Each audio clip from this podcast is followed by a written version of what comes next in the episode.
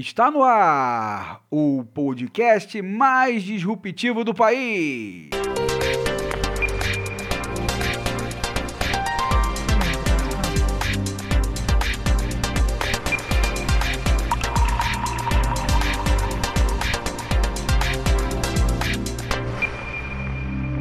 Disrupções com Zé Leonardo e Tony Dias. Fala galera, fala Brasil. Hoje nós vamos começar aqui mais um episódio do podcast Disrupções, mais um pouco diferente, sem, sem aquele entusiasmo inicial né, de, de todos aqueles episódios. Uh, e vamos começar com uma certa tristeza, pesar, é, porque estamos ainda vivendo os impactos da tragédia, é, mais uma que se abateu sobre a cidade de Petrópolis. Então, vocês não vão ouvir, aqui nem ver aquele meu grito entusiasta né, de todos os episódios, porque, infelizmente, é, não é assim que nós nos sentimos hoje. Não é assim que o Rio de Janeiro se sente hoje, é, e com certeza não é assim que os brasileiros estão se sentindo nesse momento. Né? Gravamos esse episódio agora no dia 18 de, é, de fevereiro, né? É, ainda mortos sendo encontrados, pessoas desaparecidas. Então, não temos hoje a, a nossa alegria habitual em fazer né, é, o programa. Chamo agora meu parceiro de todos essas, esses episódios, Tony Dias. E aí, Tony? Tudo bem? Tá mutado. Tudo bom, Léo? É, na medida do possível, né? E, enfim. E agora nós vamos começar nosso episódio desse, desse podcast, o mais disruptivo do Brasil, o independente, que tem uma posição aí crítica em relação à realidade, e vamos começar justamente com algumas mudanças. Vocês vão perceber ao longo né, é, desse episódio que nós introduzimos algumas mudanças é, no nosso visual, no nosso layout. A primeira você pode ver aí no canto superior é, direito que nós introduzimos a logo do nosso podcast e do nosso canal no, na tela aí do, do, do, programa que nós usamos. E então, ao longo desse episódio, nós vamos estar testando algumas mudanças, né, alguns melhoramentos na, na parte visual, para que a gente possa fazer um programa mais vistoso, mais agradável, né, Tony Dias? Né? Você que fez essas artes todas aí. Correto. Né? E muito bem feita, a gente por sinal. E, enfim, a gente vai estar testando essas mudanças. Olha só, a primeira mudança do ponto de vista é, do, do nosso layout é essa aqui. Olha só, nós estamos, vamos testar todas essas. Como é que é o nome dessas, dessas entradinhas aí, Tony? Eu tenho um termo técnico que eu ainda não. Vinhetas, arte. É, essas artes aí, né, para que o programa fique mais vistoso. Né? Então, olha só a nossa vinheta aí do nosso quadro Palavras ao Léo. É essa aí, um cara falando meio que desesperado, que é como a gente se sente, né? E para começar aí esse, esse quadro, e todas as e todos os quadros vão ter uma vinhetinha dessa, essa, uma entrada, uma arte dessa para introduzir. Então, gente, né, para começar nosso programa hoje, né, com Palavras ao Léo, o nosso quadro Palavras ao Léo, uh, nós vamos começar falando justamente sobre a tragédia de Petrópolis. Né? Uh, mas, assim, uh, obviamente, ainda abalados pelas notícias que nos chegam, meus amigos e minhas amigas, muita tristeza ainda nos invade, tristeza e revolta, tristeza, revolta e comoção. A enxurrada que devastou grande parte da cidade de Petrópolis cidade de importância histórica e turística na região serrana do Rio, também é uma grande produtora de hortaliças aqui para o entorno, foi, obviamente, é, é, trágico, mas, ao mesmo tempo, foi pedagógico. Então, essa tragédia nos ensina algo, ou nos ensina algumas lições. E o que, que essa tragédia nos ensinou? nos ensinou a não olhá-la como um fato isolado, em primeiro lugar. Porque só entre o final desse ano, aliás, do ano passado, né? Só entre o final do ano passado e o início desse ano, quatro estados importantes sofreram os efeitos das chuvas torrenciais que são frequentes nessa época. Bahia, Minas Gerais, São Paulo e agora o Rio de Janeiro. Vejam, são quatro estados com grande concentração populacional e de grande importância econômica para o país. Na Bahia, ao final do ano passado e início deste ano, foram 28 pessoas mortas, 518 feridas, 30.915 pessoas desabrigadas e 62.731 pessoas desalojadas. Em Minas Gerais, foram 24 mortes e 24.610 pessoas desalojadas. Isso aí né, na metade de janeiro desse ano. Lá, cerca de 341 cidades ficaram em estados de alerta nesse período. Já em São Paulo, foram pelo menos 28 pessoas mortas e 660 famílias ficaram desalojadas em decorrência das chuvas do final do mês de janeiro. E temos agora Petrópolis. De novo. Por enquanto, mais de 130 pessoas foram achadas mortas. Mas não podemos esquecer que essa, essa cidade tem um histórico de, de tragédias desse tipo. Em 2011, outra tragédia abateu a cidade. Só que naquele momento vitimou 918 pessoas. Repito, 918 pessoas somente na cidade de Petrópolis em 2011. E não para aí. Pelo menos 206 pessoas morreram em decorrência das chuvas no país todo desde 1 de outubro de 2021 segundo o levantamento da Defesa Civil dos Estados e do Sistema Integrado de Informações sobre Desastres do governo federal. Número que vai aumentar, obviamente, em decorrência uh, dessa nova tragédia aí na cidade de Petrópolis. Agora, segundo outro estudo, produzido pela Confederação Nacional dos Municípios, CNM, mas que usa os dados né, eh, da Defesa Civil dos Estados, foram 637 mortos por desastres decorrentes das chuvas nos últimos seis anos. Dados estes que incluem o número de mortos em Brumadinho, por exemplo. Não podemos esquecer. Essa tragédia nos ensina também que os políticos brasileiros encontram diversas maneiras de matar o povo. Primeiro, não resolvendo o problema central para a vida das pessoas, que é o problema da moradia. E permitindo que estas pessoas ocupem desordenadamente as chamadas áreas de risco. Geralmente essas pessoas são pobres. Geralmente. Depois, não fazendo as devidas obras de contenção de encostas e drenagem dos rios, mesmo tendo recebido dinheiro para isto. Aí, no caso, essa tarefa caberia às administrações estaduais e municipais. Segundo dados divulgados pela imprensa, dos 987,6 milhões empenhados pelo Ministério de Desenvolvimento Regional de 2011 para cá, para obras de manejo de águas pluviais, apenas 53 milhões foram pagos até hoje.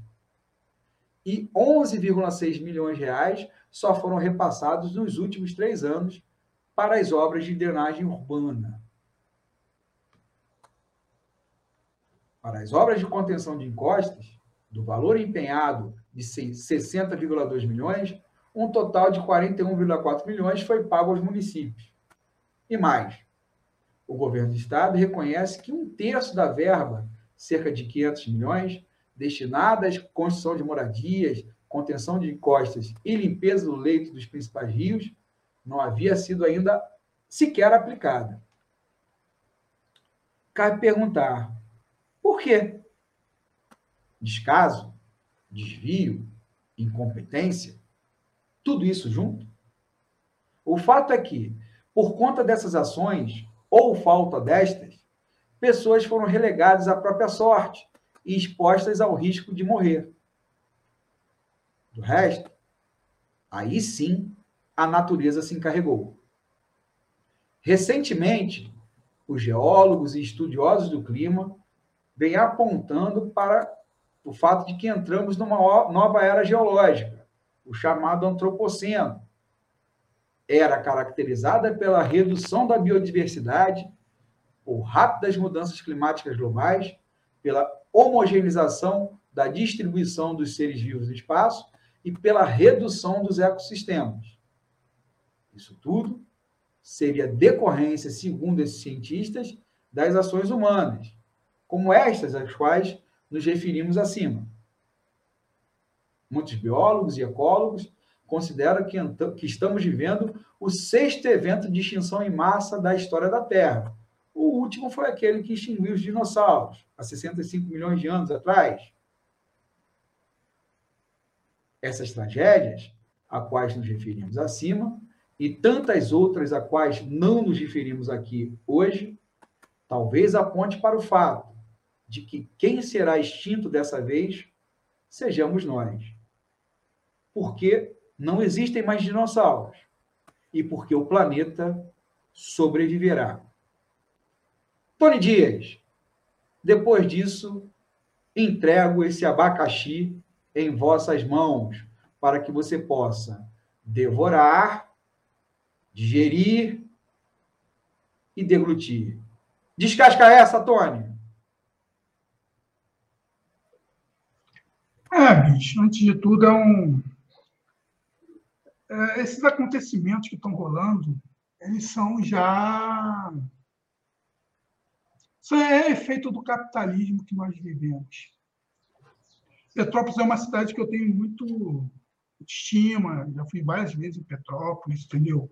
Atualmente eu resido a uma hora de Petrópolis e sempre no final de ano, sempre vou naquela. Antes da pandemia, eu ia sempre levar meu filho naquela na festa de Natal, que é uma festa bonita, Petrópolis, as luzes de Natal. O que aconteceu em Petrópolis é o que vai acontecer, que acontece em várias regiões do Brasil. Isso acontece, aconteceu aí com as barragens aí de Brumadinho, aconteceu aí na, nas cidades de Minas, vai acontecer, já aconteceu na Ilha Grande, teve o carnaval na Ilha Grande que eu passei há muito tempo, 2008, 2009, também teve um desastre. O que acontece é que a gente precisa de uma política urbanística mais audaciosa.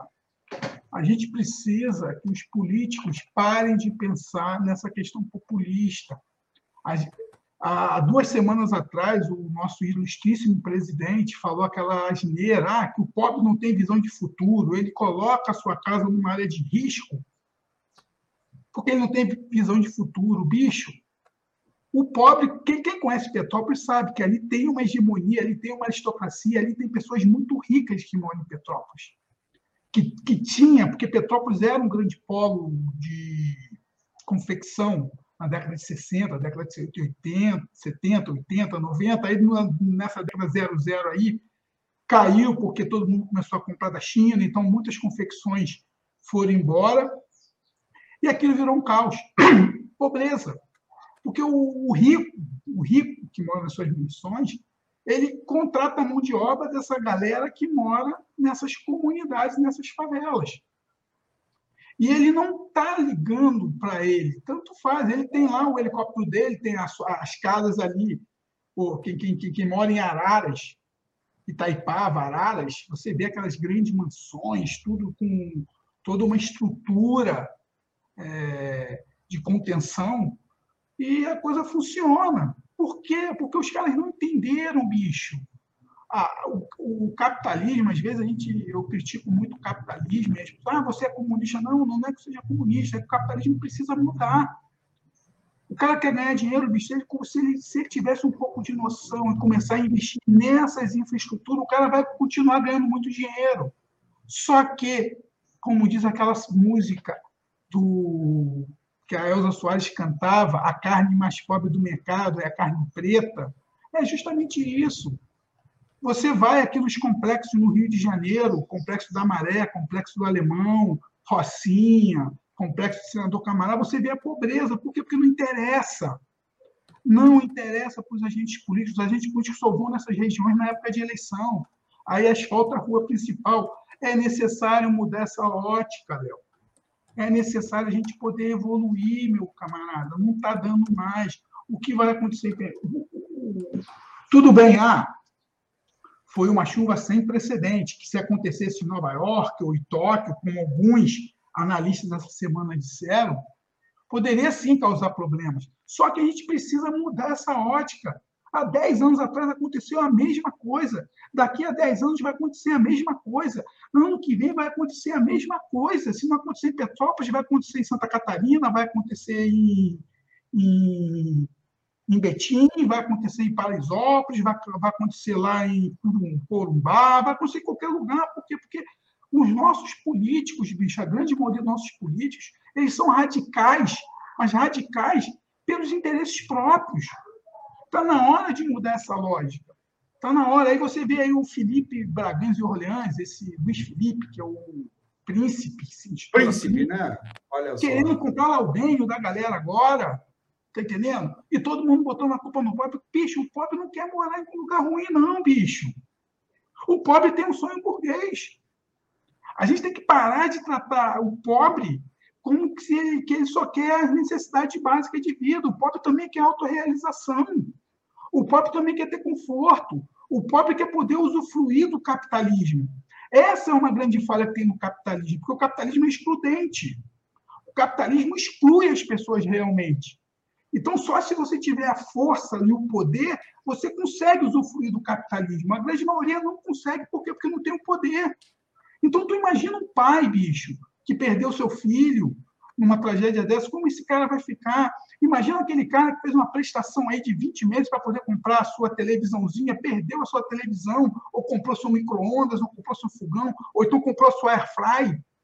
Tá entendendo? Está na hora desse... Isso vai continuar acontecendo, mas a gente não mudar a lógica. É a lógica desse capitalismo predatório, é a lógica dessa elite do atraso que não pensa, só pensa no seu interesse ali, no seu umbiguinho, só interessa para ele o seu conforto, não, não há partilha. É, ah, Tony, pô, você está falando isso porque é uma desgraça, você tem que ter um pouco mais de empatia. Eu tenho empatia, só que não está dando mais. O, a política que está sendo feita do meio ambiente é esse impacto todo, bicho. Eu nunca vi um verão com tanta chuva com tanta chuva, mas não é aquela chuva de verão que a gente está habituado, com, que sempre nós fomos habituados, de chegar às 5 horas da tarde, que é aquele temporal. É chuva que parece inverno, chove o dia inteiro. Isso é reflexo de quê? Dessa política ambiental. É essa política ambiental. Esse governo que está aí, que, que não zela, é a galera que está fazendo vários condomínios. O cara tem uma área lá, ele não quer saber, ele devasta tudo e vende. É o lucro por lucro é o lucro por lucro. Esse é o sistema capitalista. E, e, e com a chegada desse indivíduo aí no poder, a gente está vendo isso acontecer. Eu estou vendo aqui na cidade que eu resido. Os caras destruindo tudo. Os caras devastando tudo para poder vender lote, lote, lote, lote, lote, lote e ganhar dinheiro. E não é assim. Não é assim. A sustentabilidade era mais dinheiro do que, a, do que você devastar, bicho. Precisa, o Brasil precisa urgentemente de uma política urbana e até rural mais ousada. Tem dinheiro para isso. Os empresários vão continuar ganhando dinheiro, talvez vão ganhar até mais. Aí eu tô, não estou nem falando uma questão socialista, estou falando uma, uma visão capitalista. O seu capitalista que está ouvindo esse programa, começa a investir nessas coisas dar um pouco de conforto para essa galera, vamos melhorar isso. O Brasil precisa. E aí você consegue diminuir um pouco o problema do emprego, porque se você consegue fazer uma obra dessa de saneamento mais ampla, você contrata as pessoas da própria comunidade para fazer esse processo, você começa a gerar uma certa riqueza. O problema do Brasil, ele é, é, o Brasil tem problemas complexos que não podem ser realizados com medidas simples. A gente precisa mudar umas certas lógicas. Eu estou vendo aqui na região, eu estou a uma hora de Petrópolis, aqui chove o dia inteiro, bicho chove o dia inteiro. A sorte que eu estou numa área que, não, que, não, que, como aqui é uma cidade muito pequena, ainda não tem esse problema, mas se continuar nessa pegada, igual aconteceu com Petrópolis, quando teve a expansão territorial lá na década de 70, década de 80, igual aconteceu no Rio de Janeiro, a gente vai passar por isso também. Então está na hora da gente começar a enxergar de um outro prisma Está na hora da gente começar a pensar diferente. O que vai, o que aconteceu ali está acontecendo hoje em outra cidade. Essas chuvas não são normais. Está na hora da gente começar a pensar em meio ambiente. Muita gente criticou Marina Silva, muita gente criticou Chico Mendes, muita gente criticou o Sirquis, muita gente criticou esse cara aqui do Rio de Janeiro, o, o Carlos Mink, são comunistas, são isso, querem acabar com não sei o quê, mas não dá, bicho. O capitalista brasileiro ele é muito burro. O capitalista brasileiro ele é burro. Ele só pensa no lucro, mas no lucro muito rápido. Ele não pensa que ele pode ganhar dinheiro por gerações. É só ele inverter, é só ele parar com esse pragmatismo, ele parar com essa lógica imbecil e começar a investir realmente no que é necessário, bicho. O que aconteceu em Petrópolis foi uma desgraça natural, foi, mas o Estado, o Estado, como você frisou, desde que esse indivíduo, desde que Michel Temer entrou, desde que Michel Temer assumiu lá o, o golpe parlamentar em 2016, o Brasil diminuiu muito o valor aplicado nessa, nessa questão de combate às enchentes. Está entendendo? O que acontece aqui no Rio, a obra que foi feita aqui da Olimpíada, melhorou muito ainda o Rio de Janeiro. Porque se não tivesse feito aquela obra lá em 2016 da Olimpíada, essa questão toda, aquele, aqueles balcões que fizeram ali na Praça da Bandeira, essa chuva teria impactado o Rio de Janeiro da mesma maneira também, bicho. Mas fizeram uma obra aqui um tempo atrás, para a Olimpíada, que até o momento está tá servindo. E aí você vai analisar que você faz uma obra hoje, mas daqui a 20 anos a população cresce. A população cresce. Entendeu? A população cresce e essa população vai crescer. Então você precisa fazer projetos escalonados, imaginando que a população vai crescer. Não é essa política emergencial, ah, hoje acabou por vir. Não! É um trabalho de longo prazo. E isso vai gerar investimento. E esse investimento gera mão de obra, gera riqueza para o ecossistema da cidade que vai ter que fazer toda uma obra, gera inteligência, você fomenta a academia, porque você vai precisar de engenheiros, você vai precisar de geógrafos, você vai precisar de geólogos, você vai precisar de, de ambientalistas, de biólogos, então você consegue fomentar até a universidade nesse ponto, então você consegue criar, e aí você consegue criar tecnologias que podem ser exportadas para outros lugares do mundo que passam pelo mesmo problema, o que acontece hoje, Léo, é, é, é, é complexo, é porque é uma falta de vontade política em resolver esse problema. Porque é muito fácil agora ir lá presidente, ir governador, ir prefeito, ir ministro, todo mundo chega lá, ah, cenário de guerra, oh, vamos liberar tanto dinheiro para cá, vamos liberar o dinheiro do fundo de garantia, vamos fazer. Não, bicho, liberou, emergenciou, acabou, mas faça um plano. Vamos ter que debater essa parada, a gente tem que parar é de ficar nessas guerrinhas ideológicas bobinhas, ah, porque a prefeitura X é de esquerda, a prefeitura X é de direita. Isso tem que acabar, bicho. Não está dando mais. O, o, o Tony, teve um dado que eu não abordei no, no, no Palavras ao Léo, né? que é justamente o, o, a inação do, do, da atual gestão nessas tragédias todas. Né? Teve Bahia, por exemplo, o, o Bolsonaro nem estava de férias. Né? e, e nem sequer só estava em Santa Catarina, passeando de jet ski, sei lá o que ele estava fazendo, né? É, e, e a, por, por ser um, um, Estado governado pela, pela oposição, ele nem sequer notou uma, deu uma nota né, é, sobre isso. Né? Nos outros estados também a, a, a, a falta de, de, de, de, comoção, de empatia do governo federal com, com os desabrigados, com os mortos, com as vítimas, é, foi notória. No, nessa recente tragédia de Petrópolis aqui, também, né? Ele estava na Rússia, tudo bem, né? Mas ele soltou até a nota lá e tudo mais. Mas a gente não vê o governo federal agindo, né? Uma calamidade, uma tragédia dessa. É, bicho. E isso tem tudo a ver com a bodega do orçamento secreto. O orçamento secreto, dinheiro tem. Dinheiro tem. Está na hora de mudar esse pragmatismo. Está na hora de mudar. O que acontece no Brasil hoje é justamente isso. O que aconteceu em Petrópolis, repito, foi, foi uma chuva que talvez foi a pior chuva que aconteceu na região nos últimos 100 anos. Só que você vê que a grande maioria dos problemas ali são problemas estruturais de falta de urbanismo. É o que eu estou te falando, está na hora da gente pensar em novos rearranjos. Existem regiões que você pode fazer o êxodo urbano. A internet hoje possibilita de você levar as pessoas para o interior. Possibilita de você criar cidades médias, cidades inteligentes, igual no Japão, bicho. O Japão é todo inteligente. Tem, tem, tem, tem os polos tecnológicos, são todos divididos no Japão. Tá entendendo? É pensar numa outra forma de urbanismo, é deixar um pouco. O que acontece hoje é que a gente vive uma ignorância política muito grande, porque os nossos políticos, eles não entendem de ciências políticas. Está compreendido? Os nossos políticos, eles são tudo, vamos dizer assim, interesseiros. E aí eu estou falando de todos os aspectos. Todos os aspectos. Está entendendo? Então, na hora da galera começar realmente a pensar, tipo assim, o que a gente pode fazer para melhorar isso tudo? O dinheiro tem. Projetos têm, leis para fazer PPPs existem. Por que não começar a ter um plano audacioso e parar com essa frescurinha de A, B, A, de mamadeira, de piroca, de, de comunista, de fascista? Não, de parar com isso, bicho.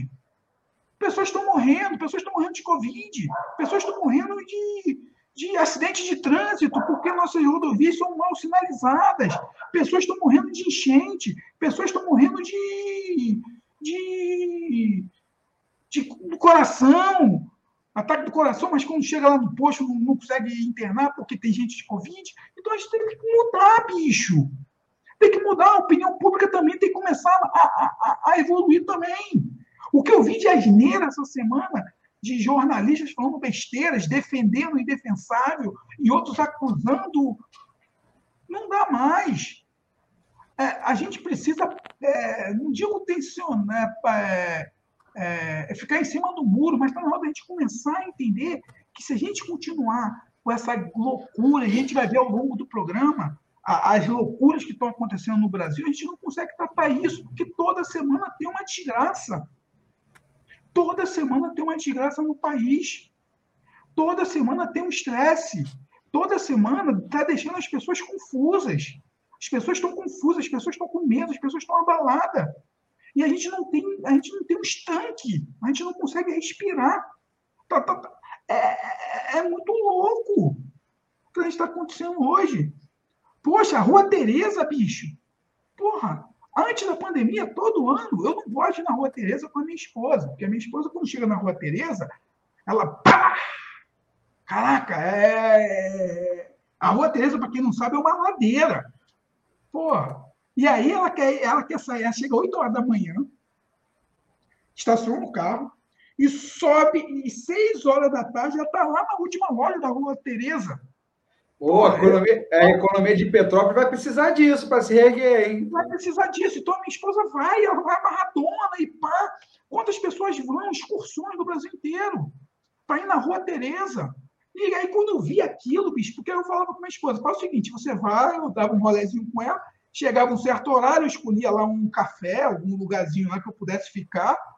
Eu vou, vai lá, dá seu rolê e deixa eu aqui, porque, pô, não dá, não, não esse, eu não tenho essa, esse ânimo todo igual ela tinha. Eu tenho ânimo quando eu ia lá na biblioteca, quando eu ia lá nos palácios para nos museus, aí, aí, aí, é diferente. Aí eu quero ficar o dia inteiro, ela não. O que, que eu estou falando com isso? A Rua Tereza veio abaixo, bicho. Quando eu vi os carros passando ali, eu falei, bicho, eu sempre passei ali.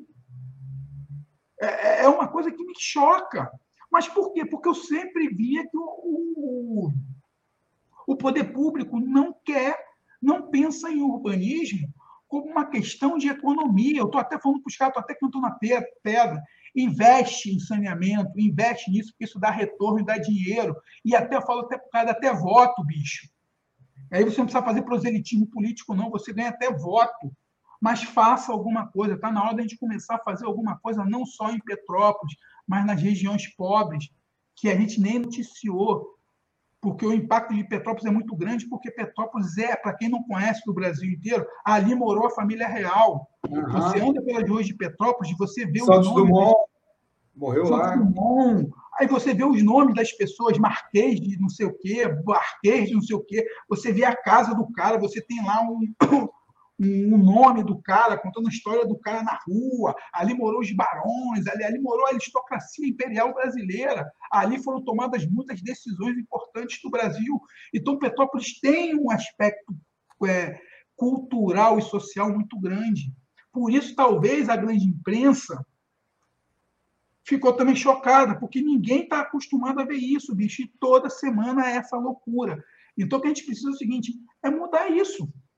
Como a gente vai mudar isso? Através de pessoas sérias. O tubo está chegando.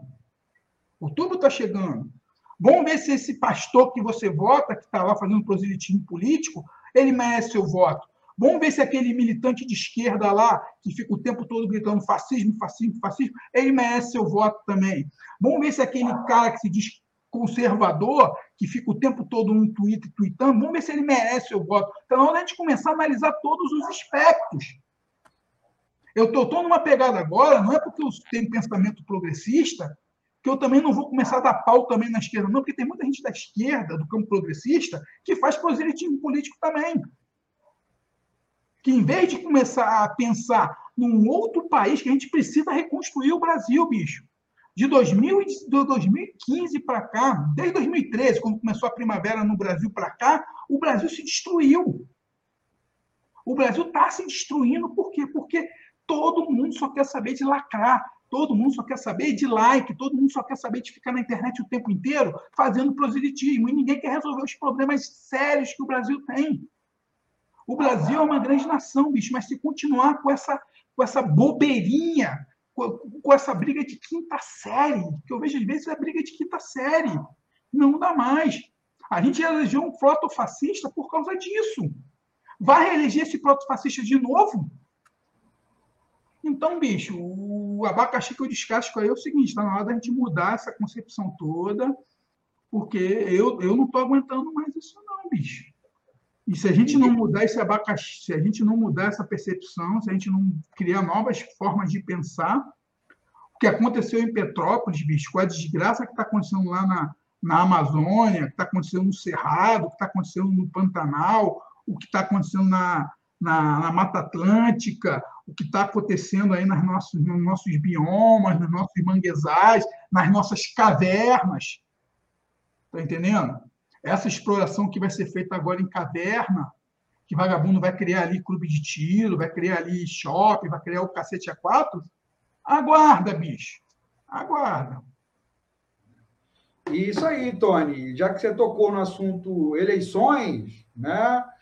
Nós vamos agora para o nosso outro quadro, né, Tony? E vamos estrear também uma artezinha aqui, né? Eleições do cacete.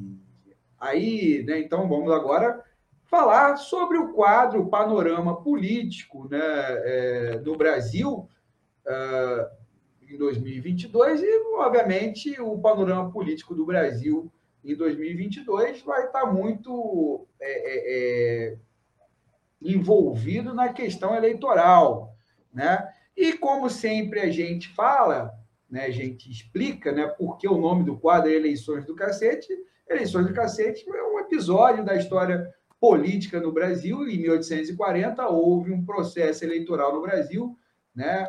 É, é, processo aí no, já no segundo reinado, uh, que ficou conhecido como eleições do cacete, porque o que, que aconteceu foi violência, foi manipulação, foi fraude, né? E, e nós tememos que aconteça isso nesse, nesse ano. Infelizmente, é uma, coisa que pode acontecer, Tony. Né? Não queremos que aconteça, mas é algo que está meio que avisado que pode acontecer. Então, nosso compromisso é acompanhar esse, esse ano político, né, esse ano eleitoral, e justamente acompanharmos as movimentações é, dos campos nesse sentido. E escolhemos aqui algumas questões aqui que para ser né, debatida. A primeira questão para ser debatida, Tony Dias, é a que saiu né, é, nesse, nesse, é, nessa, nessa semana uma pesquisa do Poder, né, é, do Poder Data, do Instituto Poder Data, que é um, que é um instituto da Band, que deu números um pouco discrepantes das outras né, pesquisas do, da semana passada, né, do IPESP e da Genial Quest. Pesquisa Poder Data, Lula tem 41% das intenções de voto, Bolsonaro tem 30%. Né? É, em possível segundo turno, Jair Bolsonaro, entre o, o Jair Lula e Jair Bolsonaro, o petista venceria com 54% dos votos contra 37% do atual presidente. Né? É, isso significaria que, o, por essa pesquisa né, do Poder Data, uh, houve uma diminuição da vantagem do Lula em cinco pontos percentuais de, de, da última pesquisa para tal. Né? Ah, enfim, então, isso é um, um, dado aí, é uma pesquisa é, que, que teve essa semana que é importante a gente ressaltar. Ah, uma outra questão que a gente né, coloca aqui para a baila também, é, é que recente, é, aliás, nessa semana, o ministro é, Barroso, ministro do Supremo Tribunal, é, é, o, esqueço o primeiro nome dele, rapaz, né? É, é, o Barroso, vamos chamar de Barroso, pronto, né? O Barroso, ele fez, deu uma, uma declaração, na verdade, é uma complementação de uma declaração que ele já tinha dado né, é, é, na, em outra, em outra, na, na semana passada, que ele tinha admitido aí que a Dilma tinha caído por, por falta de apoio político e ah, nessa semana ele em vídeo ele afirma que o, que o impeachment fez mal ao Brasil. Então, por um lado, ele admite que é, a, a, Dilma não caiu por crimes que ela tenha cometido, e, por outro lado, é, ele complementa essa informação agora em vídeo né, e disse: olha, esse aquele processo todo fez mal ao Brasil. Né, isso palavras do próprio ministro né, Barroso.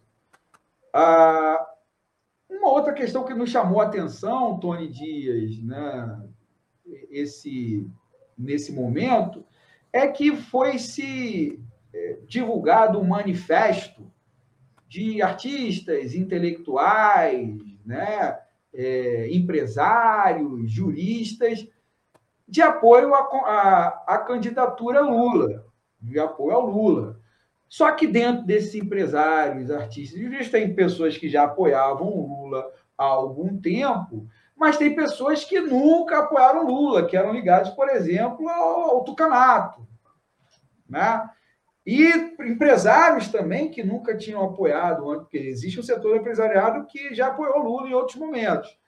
Mas alguns empresários que estão nesse, nesse manifesto nunca tinham apoiado Lula. Nunca tinham apoiado Lula. Então, isso é um dado importante também para a gente né, avaliar dessas manifestações, dessas mobilizações aí eleitorais. Ah, uma outra pauta interessante que a gente escolheu aqui é, para a gente comentar, Tony, né, particularmente para você comentar, é uma notícia aí que saiu no UOL, né, uma notícia em relação aí, né, ao, ao Malafaia, ao pastor Silas Malafaia, ah, eu estou tentando colocar aqui assim, Malafaia, né? O Malafaia teria visto que uma boa parte dos evangélicos, né, apoiam o, o ex-presidente Lula. E ele, né, preocupado com isso, vem usando suas redes sociais para atacar não só Lula, mas Moro também, né, diga-se de passagem, mas é, principalmente o Lula. Né? Então, olha só, é, segundo Malafaia, o que é esse jogo de Ciro, Lula e Moro? Eles perceberam que Bolsonaro foi eleito graças aos votos evangélicos. Nós representamos 32% do eleitorado. Só que os sistemas e os meios que estão usando não são os meios para conquistar. Estão enganados, vão quebrar a cara com os evangélicos, afirmou o Malafaia. Então, o Malafaia percebe que, os, que existe uma, um, um setor dos evangélicos que não é tão bolsonarista assim e está preocupado com isso, né, meu nobre Tony Dias? E, para terminar é, esse apanhado das notícias né, que mais nos chamaram a atenção é, desse, nesse episódio, tem a possível entrada do Eduardo Leite no PSD e o quanto isso pode alterar né, o jogo político. Ó, CNN, cúpula do PSD, da filiação de Eduardo Leite como certa para a disputa ao Planalto. Então, Tony Dias, né, é, são essas as principais notícias que nós escolhemos para debater hoje. Né? Então, tem a pesquisa Poder Data, o Barroso, né, a, assim, de certa forma, desenvolvendo aquele raciocínio que ele já tinha iniciado na semana passada, essa autocrítica, podemos dizer, sobre a questão do impeachment barra golpe na presidente Dilma Rousseff, né? o manifesto pela eleição de Lula, né, que incluiu empresários, artistas e juristas que nunca tinham votado nele na vida, esse fato do Lula aí ter uma boa parte do fórum dos evangélicos, isso preocupar o Malafaia, e essa questão da possível, né, aliás, dada como certa pelos caciques aí do PSD, e quando a gente fala cacique do PSD, a gente fala principalmente Gilberto Kassab, né? Da é, possível filiação do Eduardo Leite àquele partido. E aí, Tony? Cara, do Barroso e da Dilma dá até preguiça, porque todo mundo sabe que ali foi um golpe parlamentar. O Carlos Siqueira, do PSB, essa semana deu uma entrevista falando que, que houve um golpe parlamentar. Todo mundo sabe. O golpe foi legal, foi legítimo. Olhando pela, pela jurisdição, olhando pela lei, olhando pela Constituição, o golpe foi legítimo. Ponto. Porque foi legal, né? Foi legal. Né? É, legítimo, não sei, legal. Foi legítimo dentro das regras constitucionais. Ponto. Porque impeachment só é dado com processo político. Impeachment é processo político. Muitas pessoas não conseguem entender isso. Impeachment é processo político. Vídeo que aconteceu com o nosso ilustríssimo Jair Bolsonaro. Para ele não sofrer um impeachment, qual foi a opção dele? Pegou toda a parte do orçamento do executivo e entregou na mão do Congresso Nacional.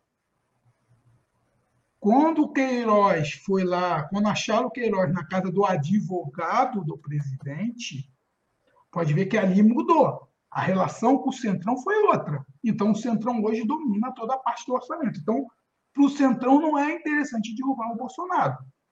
Ponto. Agora, aí começa um problema seríssimo que a gente tem que parar para analisar.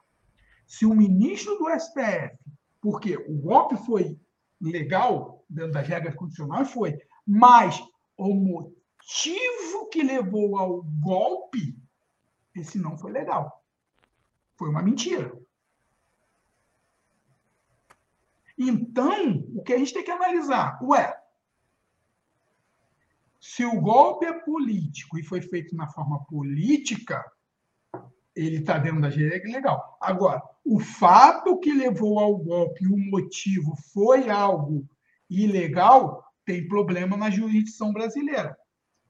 Tem problema na, na parte do judiciário.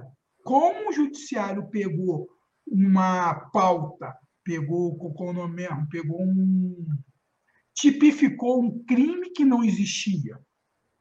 Chegar e fazer meia culpa agora, porque está todo mundo vendo o que está acontecendo aí no Brasil, na parte econômica, na parte social, tá entendendo?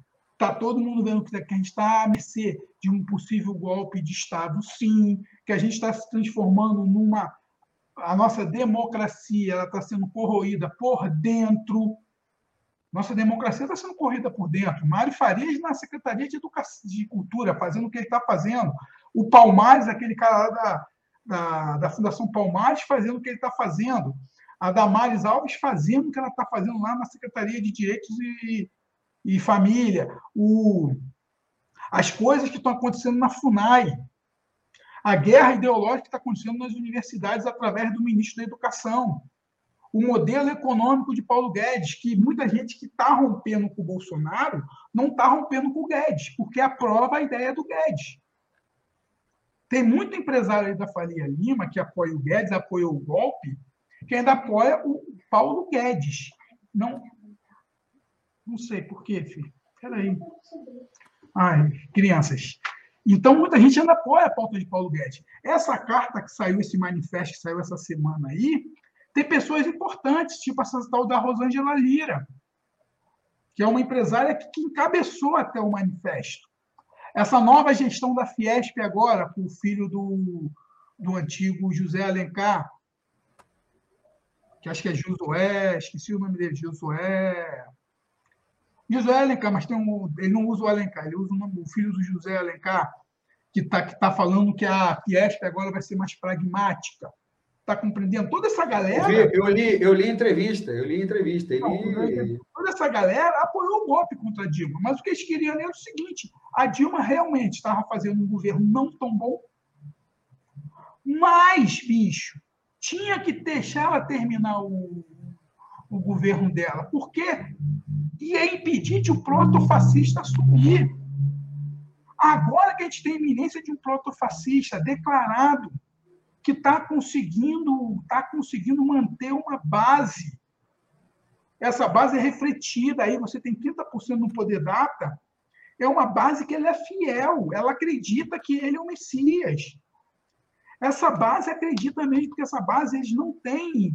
É, eles são doutrinados a pensar dessa maneira porque eles sempre foram ignorados a esquerda evoluiu, mas a esquerda deixou muito esses pobres, essa galera que, que morreu em Petrópolis, muitas dessas galera que morrem em Petrópolis, muitas dessas pessoas que moram em comunidade, a elite, a elite intelectual brasileira abandonou eles, deixou eles na mão de pastores, de pastores proselitistas que entenderam que poderiam lucrar, se associaram a muitos milicianos pelo poder da força e conseguiu pegar essa galera para eles. Como essa galera acorda 6 horas da manhã e vai dormir 10 horas da noite, essa galera não tem tempo de se informar. Essa galera, a grande massa da população que apoia o presidente, a gente até de forma equivocada chama de gado, há muitas dessas pessoas, bicho, acreditam que realmente ele é Messias. Muitas dessas pessoas usam o WhatsApp o dia inteiro. É, acha que o WhatsApp e Facebook é a internet. E eles não têm tempo. E eles não têm nem condições de fazer pesquisas.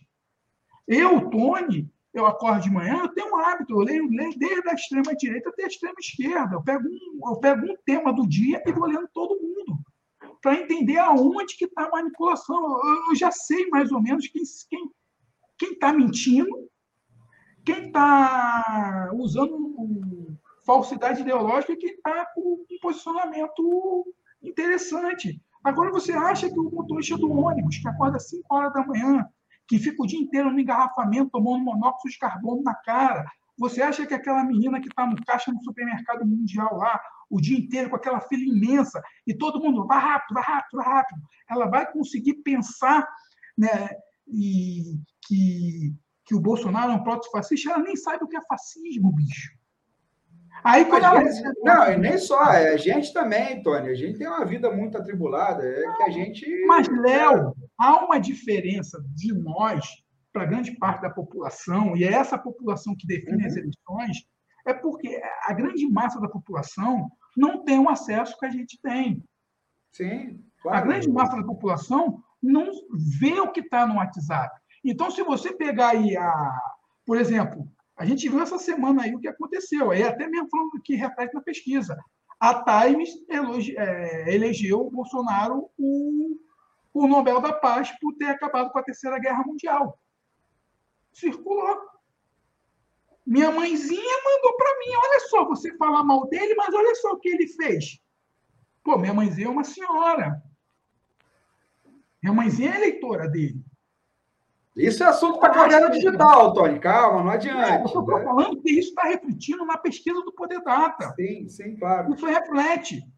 Está entendendo? Isso está refletindo porque o golpe que foi dado, porque tudo é uma conjuntura. O golpe que foi dado lá em 2016 está sendo refletido hoje, porque muita parte do poder econômico não está se dando bem. Não está conseguindo. Os caras imaginavam uma reforma tributária que não aconteceu. Os caras querem uma reforma administrativa que não aconteceu. A reforma da Previdência só aconteceu porque o Michel Temer e Rodrigo Maia já tinham feito uma base sólida na, na época que o, que, que o Temer estava no governo. Então, quando ela passou, quando ela chegou lá na, no, na gestão do, do Messias aí, tanto que ele atrapalhou a reforma da Previdência o máximo que pôde, tanto que os militares saíram da reforma da Previdência e o rombo continua. E aí? Está cumprindo amplitude? Então, tudo isso que o Barroso disse, bicho, é, é, é, essa volta toda que eu dei, tudo isso que o Barroso diz agora, lá atrás teve um vício. Se, se aceitar a fragilidade das pedaladas fiscais, o Bolsonaro, com orçamento secreto, cometeu crime de responsabilidade, cometeu as pedaladas fiscais esse orçamento secreto, o precatório que passou no Congresso, o Congresso validou as pedradas fiscais, é, validou a lei de responsabilidade fiscal e ainda furou o teto. Numa tacada só, fizeram três coisas notórias. E aí a Dilma sofre um impeachment por causa de uma tal de pedradas fiscais, que, na verdade, são aqueles créditos suplementares que ela colocou para o agronegócio. Uhum.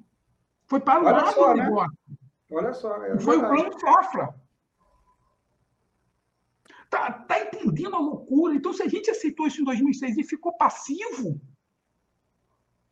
claro que viria um governo protofascista. Claro que a gente teria toda essa, é, é, essa temperatura. Então, o pobre, bicho, o pobre que está lá no seu dia a dia, na sua labuta, que é 70% da população, lembre-se da pesquisa da semana passada, que evidenciou que o Bolsonaro perdia esse povo está desesperado. Então, o efeito também começa também o efeito também do Auxílio Brasil. Não se, a gente tem que levar em consideração que o efeito do Auxílio Brasil vai começar a fazer efeito agora. O efeito lá do, do, do gás vai começar a ser feito agora.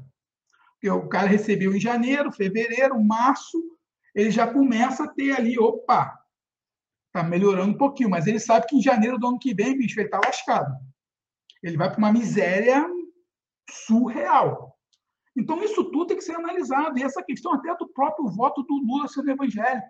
Porque tem, tem uma parte do evangélico, do, dessas religiões evangélicas, tem muita gente ali da classe média que tem um pouco aí, aí eu já começo a falar um pouco mais de acesso, que mesmo tendo, já consegue entender que a pauta conservadora que estão tentando imputar nele não é uma pauta conservadora já é uma pauta fundamentalista.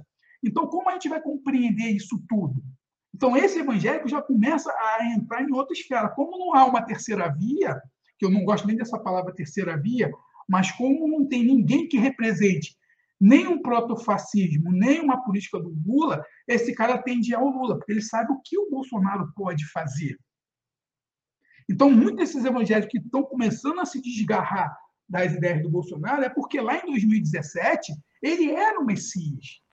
Ele vinha para mudar tudo isso aí e ele não mudou e ele piorou tudo isso, porque falta emprego. Os empregos que estão surgindo são empregos que a gente já falou aqui no programa, são abaixo do valor de mercado. Então, o cara que ganhava dois mil reais está ganhando 1.500. Está compreendendo? Mas ele está empregado, mas ele deixou de ganhar dois e passou a ganhar 1.500. A inflação chegando na casa dos dois dígitos, e pelo boletim Focus dessa semana, que toda segunda-feira eu leio, não tem condições de melhoria. O próprio presidente do Banco Central falou, já começou a sinalizar uma possível tendência ao Lula. E eu estou falando isso aqui por quê? Porque a galera que está entendendo o que está acontecendo e o que pode acontecer, porque essa visita, porque, cara, é, é tudo se encaixando que a gente acaba fugindo, tentando botar assunto. Essa visita que o, que o Bozo fez lá para a Rússia não foi a visita na Rússia em si com Vladimir Putin. A principal visita dele foi com Victor Ban. Para ele entender o que Victor Ban está fazendo lá na, na, na, na Hungria. A degradação que Victor Ban está fazendo na Hungria. E é o desejo do Bolsonaro é que o Brasil se torne uma Hungria. Para quem não conhece, pesquisa o que é o governo Victor Ban. O Victor Ban, ele conseguiu, ele fez a mesma coisa que o Chaves fez na Venezuela. Ele tirou de 11 para 21 ministros no Suprema Corte de lá, para votar a favor dele. É o sonho do Bolsonaro. Está entendendo? Então, isso tudo que aconteceu, que o Barroso, Barroso, né? e tem uma coisa, o Barroso, o Faquin, e se eu não me engano, a, a Rosa Weber, foram os três ministros do Supremo que votaram a favor da prisão do Lula e que foram indicados pelo governo PT. Uhum. Tá, tá, entendendo? É igual ele chegar e falar que. Ah, bicho, agora tem, que, agora tem que se abrir uma CPI para investigar por que lá atrás eles não fizeram nada. Porque eles deixaram um vício jurídico passar. Tá é muito doido. E aí a gente vê, aí, aí você vê essa manifestação do mercado que apoiou esse golpe agora, vendo que precisa de ter alguém centrado, alguém que possa conversar tanto com o Putin, tanto com o Biden, tanto com o Macron, tanto com o Obreiro no México, tanto com o Erdogan na Turquia, que possa conversar com todo mundo. Obreiro não, Lopes Obrador. Lopes Obrador, é. Obreiro Obrador, é que possa conversar com essa galera toda. Então você precisa de alguém mais centrado. E aí surge a figura do Eduardo Leite. Eduardo Leite é um jovem. E aí vamos associar. O que aconteceu no Chile? Foi eleito um homem de 35 anos. Esqueci o nome dele agora. O... Boric. Quem? Boric. Tá entendendo? Então você precisa de alguém e ele é gay. O Eduardo Leite é gay, é jovem, se diz um homem de centro, mas na verdade era um bolsonarista até abril do ano passado. Isso aí. Era um bolsonarista convicto que rompeu, que pediu para o Dória não pro Dória não acelerar a vacinação para não atrapalhar o governo federal. Isso saiu em todos os veículos do jornal. Só rompeu com o Bolsonaro porque foi execrado pelo gabinete do ódio, quando ele fechou Porto Alegre, quando Porto Alegre perdeu o controle, que Porto Alegre teve índices igual de Manaus, e ele teve que romper com o bolsonarismo, porque teve que decretar lockdown na, no Estado, e aí o bolsonarismo caiu em cima dele, ele sentiu na pele o que é, é ser alvo dessa milícia digital lá do gabinete do ódio, e aí ele rompe com o Bolsonaro.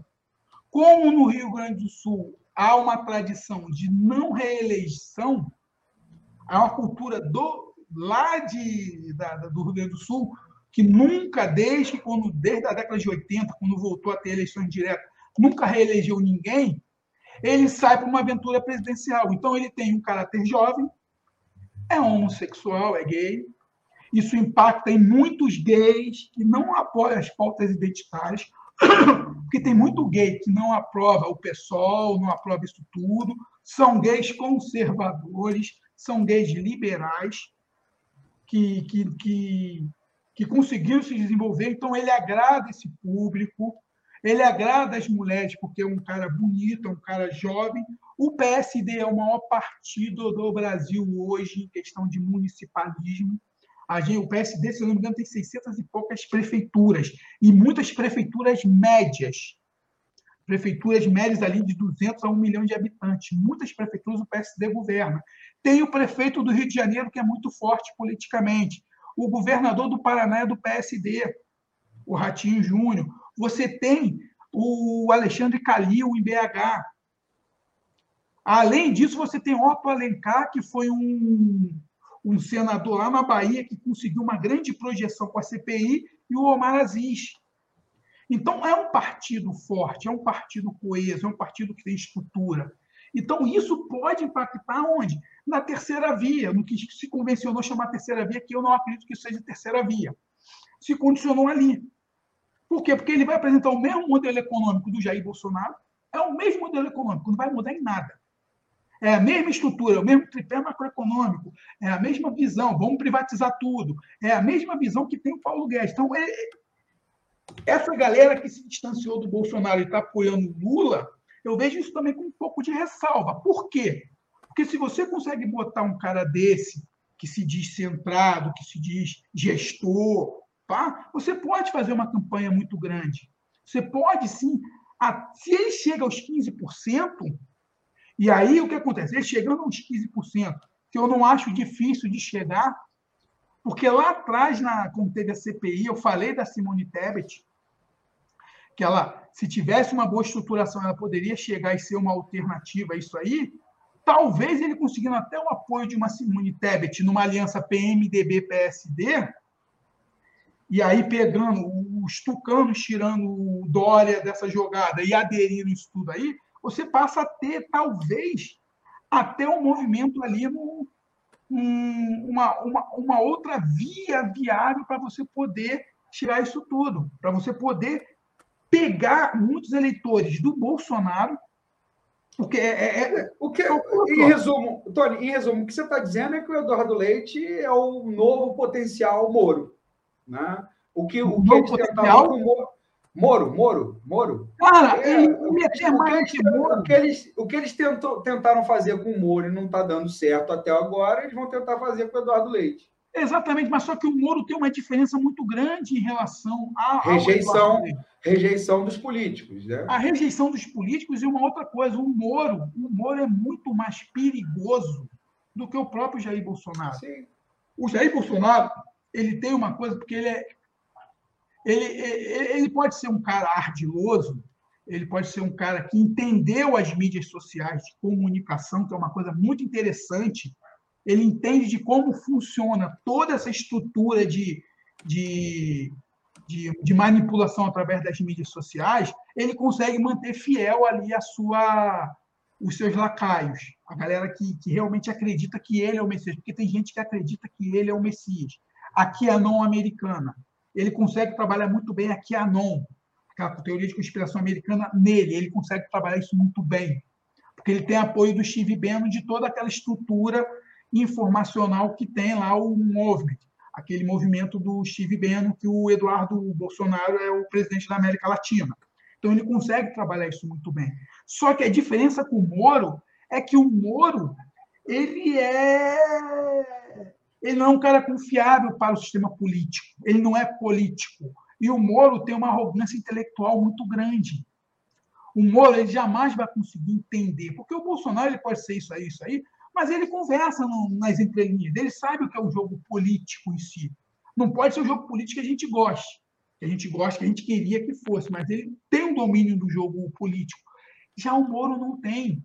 E você vê a cada entrevista do Moro é um desastre porque ele tem uma péssima oratória, não entende nada de nada, é um analfabeto, é um analfabeto estrutural. Você vê eh, os erros de português que ele comete, um juiz cometer aqueles erros de português, bicho. Eu posso ser desembargador, então até ministro do STF. e aí eu vejo o Eduardo Leite como essa nova potência. Tá, tá entendendo? Não estou dizendo que ele vai ganhar as eleições, mas ele pode tirar muito voto daquele liberal que está frustrado com o Bolsonaro e daquele conservador que sabe que Bolsonaro não tem nada de conservador, que o Bolsonaro é um proto-fascista. Caraca, destruiu é. tudo.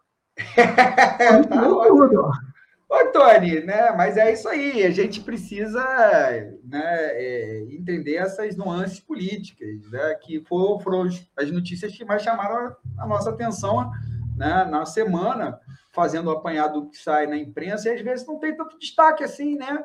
Mas, não, tem uma que saiu, que depois eu vou falar mais lá na, na caverna digital, que foi a questão da reunião o Alexandre de Moraes, o Barroso e o Faquim, que estavam os ministros das Forças Armadas. Por coincidência, os ministros das Forças Armadas estavam lá no, no gabinete do presidente. A coincidência. É. Por falar em, em caverna digital, Tony, por falar em caverna digital, é para ela mesmo que nós vamos agora. Né? É para justamente esse nosso quadro que a gente tem esse ano, que nós vamos agora. Deixa eu tirar esse banner aqui. Né? Isso. Olha só a artiginha da caverna digital. Né? Um cara né, sentado na caverna e tá com o quê? Tá com, acho que tá com o celular na mão, né, Tony Dias? É. É, eu acho que ele tá com o celular na mão, contemplando aí a natureza, né? É, essa é a nossa artezinha aí da, desse nosso quadro Caverna Digital, Tony Dias, né? Então, é, para que vocês estão nos acompanhando agora, nós estamos estreando essas artes aí nesse, nesse episódio para a gente dar uma melhorada no nosso visual, né? Afinal de contas, são dois marmanjos falando aí quase duas horas, né? é, por episódio, né, tem que ter alguma coisa que distraia o público também, né? E, Tony Dias, né, nesse, na nossa caverna digital desse, né, é, dessa, é, de hoje, né? Vamos, vamos colocar assim, duas coisas eu acho que a gente quer destacar. Duas coisas a gente quer destacar aqui, né? A primeira coisa, Tony Dias, né, é, deixa eu encontrar aqui o, o, o meme aqui que eu acho que é, que é o que a gente quer, né? Uh, a primeira coisa que a gente quer destacar aqui, Tony Dias, é o meme né, que saiu justamente uh, essa semana em relação à visita do Bozo uh, à Rússia. Então, circulou nessa. A internet é ótima, a internet é muito. Os internautas são muito criativos, né? Então, esse meme circulou aí, né? É, é, na, na, nas redes sociais, que é Jesus, Jesus Cristo, né? atrás de Bolsonaro, Bolsonaro com a faixa presidencial, olhando ao infinito, né? Assim, com a olhar, com a pose de estadista, realmente, isso, é, isso é muito simbólico. Atrás dele uma, uma bandeira do Brasil e Jesus Cristo atrás, dizendo para o Bolsonaro: vai em peça guerra, Jair. Né?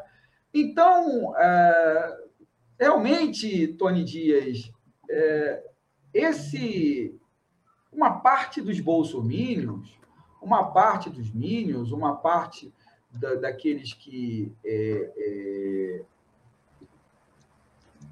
apoiam o presidente Bolsonaro acreditam que ele é o Messias, que ele é, se ele não é o Messias, né, que ele pelo menos é o enviado de Deus para nos salvar, né? Inclusive já conseguiu o primeiro milagre dele, que foi impedir a terceira guerra mundial. Ele foi lá e você vê que o Putin recuou, né, da, da, do seu intento de invadir a Ucrânia, né? Ele só não consegue fazer um milagre de abaixar a gasolina e o preço da carne, mas impedir a Terceira Guerra Mundial, ele conseguiu, Tony Dias. E aí, o que, que nós temos pra, a dizer para esse pessoal dessa caverna digital? Cara, é o que eu falo. Eu não falei que a minha mãezinha. Minha mãezinha mandou esse meme para mim. Minha mãezinha acredita que ele é o Messias. As pessoas acreditam, porque a minha mãezinha, ela fica na casinha dela no WhatsApp, no grupo da igreja dela. Ela recebe isso. Então, o que acontece? Aí ela vê na televisão que foi como ele falou, coincidência ou não. Não lembro dessa entrevista que ele falou? Se, uhum. Então, isso tudo é, é, pensado. O Bolsonaro, quando ele foi para a Rússia, e aí é uma coisa muito interessante, ele não foi fazer política internacional. Ele foi justamente para quê? Para fazer política doméstica. Ele foi fazer política doméstica. E, e, o que acontece? Esses memes todos, porque foi um caso muito interessante. Quando ele entrou no, no espaço aéreo russo, o Putin tirou as armas. Então, isso tudo foi pensado de uma forma estratégica. Tem uma foto, eu não consegui ouvir, mas eu nem lembrei de baixar. Eu acho que é mais emblemática disso tudo. Há uma reunião entre os chefes de Estado lá, a elite russa com a suposta elite brasileira numa mesa. General Heleno está sentado no sofá. Sabe quem está conversando diretamente com a inteligência russa? Eduardo Carlos Bolsonaro. No centro da mesa, onde que deveria estar o presidente ou, no máximo, o seu chefe de segurança institucional, estava Carlos Bolsonaro. Olha a compreensão. Então, quando você vê esses memes todos que foram espalhados, teve o meme da CNN, dizendo a CNN teve que vir a público dizer, dizer que, que não é verdade. verdade. E teve, teve esse aqui, ô, ô, Tony, que eu vou te botar também, né? Que, que, foi, que foi divulgado pela, pelo Ricardo Salles, né? Uma Exatamente. capa, capa da, da Time, né? É, colocando o, o, o Bozo como o ganhador né? do, do Nobel da Paz de 2022. Né? Olha Exatamente. Você, né? E aí, essas imagens refletem lá na pesquisa do Poder Data, bicho. Reflete, ah, não, reflete, sabe por quê? Porque a minha mãezinha, ela, a minha mãezinha não assiste a Globo Lixo. A amiga da minha mãezinha, no grupo do WhatsApp dela, ninguém assiste a Globo Lixo. Ninguém assiste a, a Foice da a Foice, a Foice de São Paulo. Ninguém acredita nisso tudo. Então, o que acontece? Ela recebe. Eu peguei uma vez o zap da minha mãe. Só que eu não tenho como tirar isso dela. Está entendendo? Então, às vezes, é, é até um pouco de, de, de, arrogância por parte do processo da, do campo progressista achar que todo mundo é gado. A grande maioria está sendo enganada, está sofrendo estelionato, está sofrendo estelionato eleitoral, está sendo manipulada a acreditar nisso tudo. Então, você vai pegar uma senhorazinha. Eu conheci uma senhora, do, uma, a mãe do amigo meu que morreu de Covid, no ano passado, que o pastor dela falou que, ele, que ela deveria acreditar mais em Deus do que na imprensa. Porra, eu tenho um carinho muito grande por essa senhorazinha que morreu. Pô, eu, eu, eu ia escutar meus discos de rock and roll quando eu tinha meus 14, 13 anos, na casa desse meu camarada. Entendeu? Então a gente ia lá de tarde, pá, ela vinha, ela vinha com um bolinho de laranja saboroso, bicho. Botava um bolinho de laranja ali, suquinho. Pô, eu gostava de ir para lá só para poder lanchar. Escutar os discos. Então, ela morreu de Covid porque o pastor dela falou que ela precisa acreditar mais em Deus do que na, na, na, na do que na imprensa. Está entendendo? Então, isso tudo, a gente tem, eu acho que a gente tem que partir do pragmatismo porque essas pessoas estão em transe. Elas estão em transe. A minha mãezinha está em transe. Essa senhora está em transe. Como eu vou chegar para ela? Elas não entendem de gasolina R$ reais. Elas não entendem, elas vão no supermercado. Se a carne tiver 40 reais, elas vão comprar mais barata, elas não impactam nisso. Elas estão achando que elas recebem dizendo que isso é culpa dos governadores. Porque elas recebem, isso é culpa, a gasolina cara é culpa dos governadores. Aí eles mostram lá um cálculo matemático que ela não entende e ela acredita nisso. Então, ela acredita que realmente esse cara é o Messias para acabar com toda a corrupção. Então, a máquina, bicho, de propagação dessas mentiras é muito forte. É muito forte. Elas acreditam no Alexandre Garcia. São com Alexandre Garcia, porque elas conhecem Alexandre Garcia a longa data. O Alexandre Garcia sai da Globo para falar a verdade. Eu saí da Globo porque na Globo eu não poderia falar a verdade e aqui eu falo a verdade. E é desinformação. Aí você vê a mentira do Rodrigo Constantino que há dois anos atrás falava mal da rachadinha, mas agora que ele está recebendo dinheiro da SECOM, ele já mudou a percepção dele em relação à rachadinha. Então você começa a ver que essa caverna digital está sendo toda manipulada, bicho. E como você vai trabalhar com isso?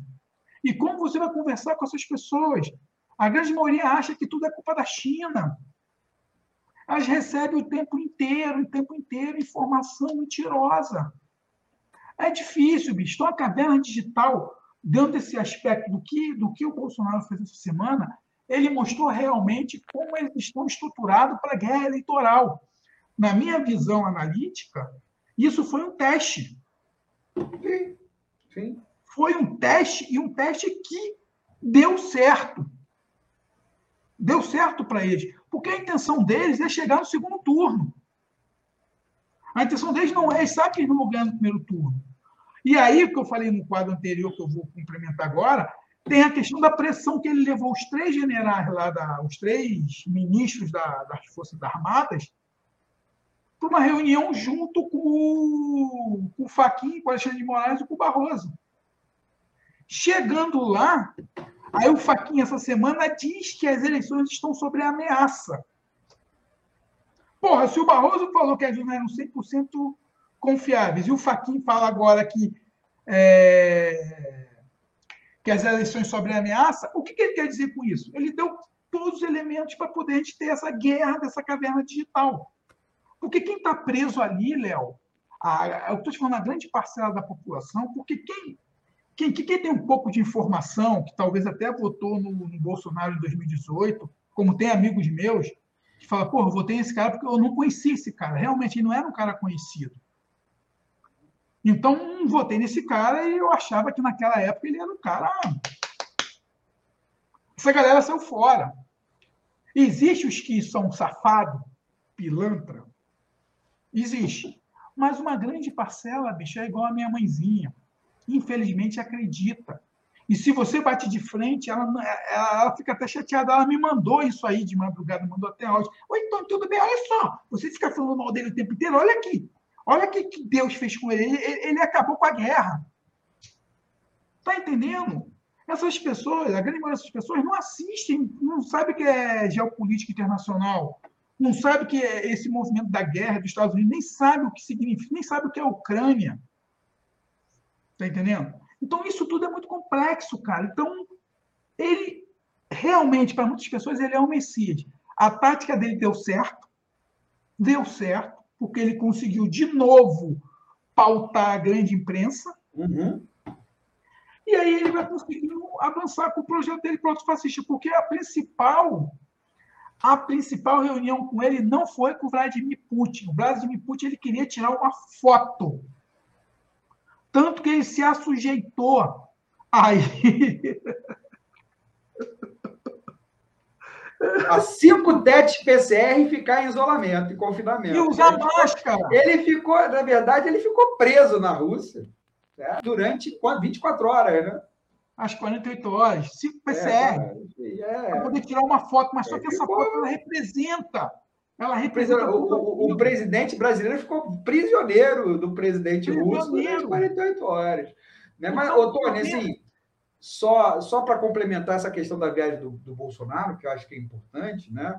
É, mas é, aí é um outro lado, aí já é o lado do Putin e, e, e do Biden, por exemplo, do, da Rússia e dos Estados Unidos, que é, é assim, é, eu acho que tem esses elementos que você colocou aí sobre a questão doméstica do, do Bozo, mas sobre a questão internacional, tem uma outra questão que eu acho que é importante, né? E não para a gente debater profundamente, não é só, só um, uma coisa que eu, que, eu, que eu gostaria de pontuar, é que o Putin demandou um recado né, para os Estados Unidos. Ó, estamos entrando no seu quintal.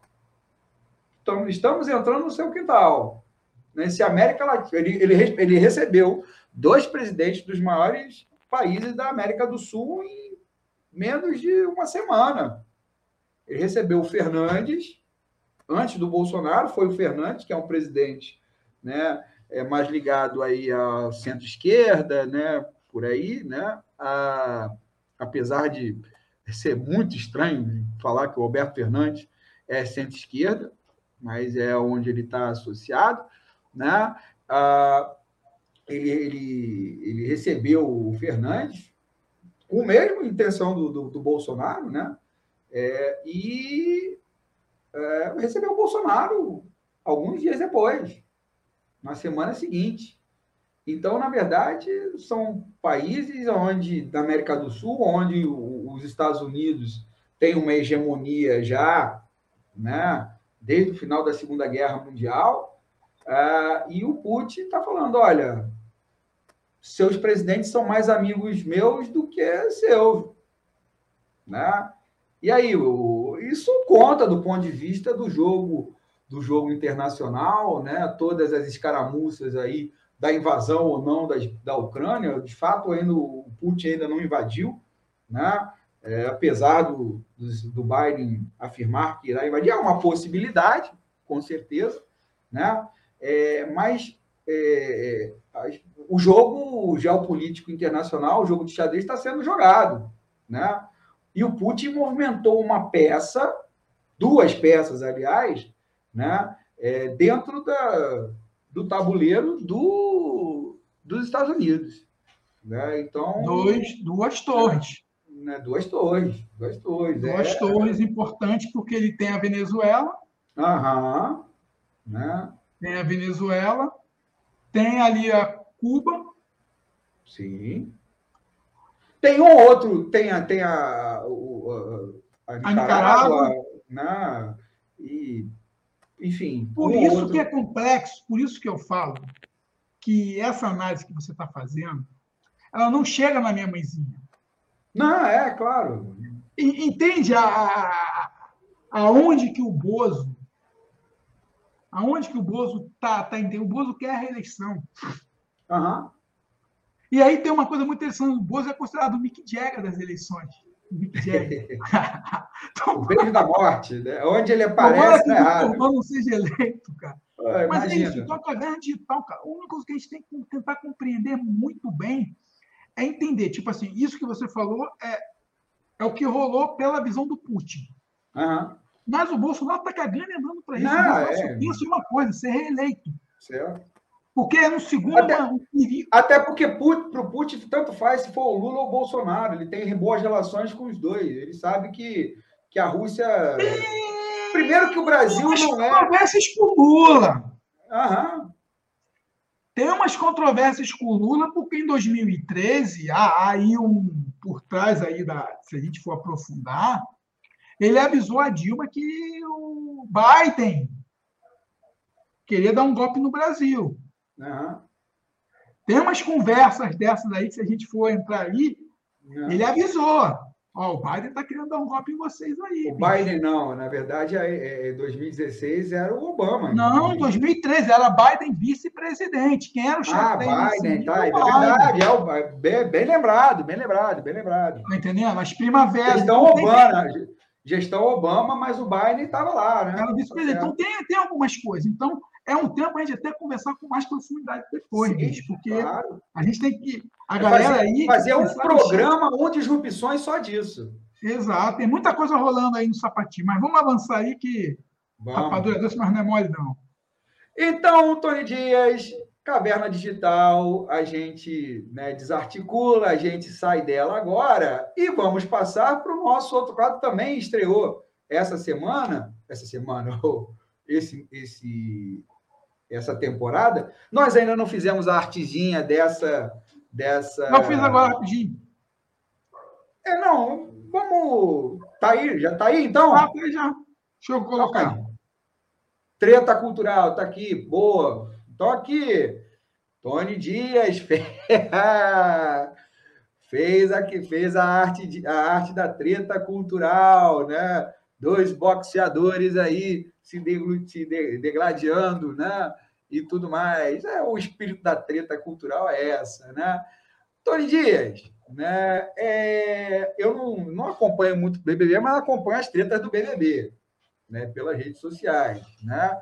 É, parece que teve, parece não, né? Teve uma treta, né? É, essa semana é, em relação à, à eliminação de uma das participantes, né? Que é a Maria, e, e, obviamente, ela foi desclassificada, ela teve né, uma atitude de agressão aí a, a, a, uma outra participante, né? E isso virou tema de debate, né? Gente defendendo, gente não defendendo, enfim, né? Mas o que, nós, o que nos é importante aqui né, não, é nem o que, não é nem o que gerou a expulsão da Maria, mas é o, o devir. Né?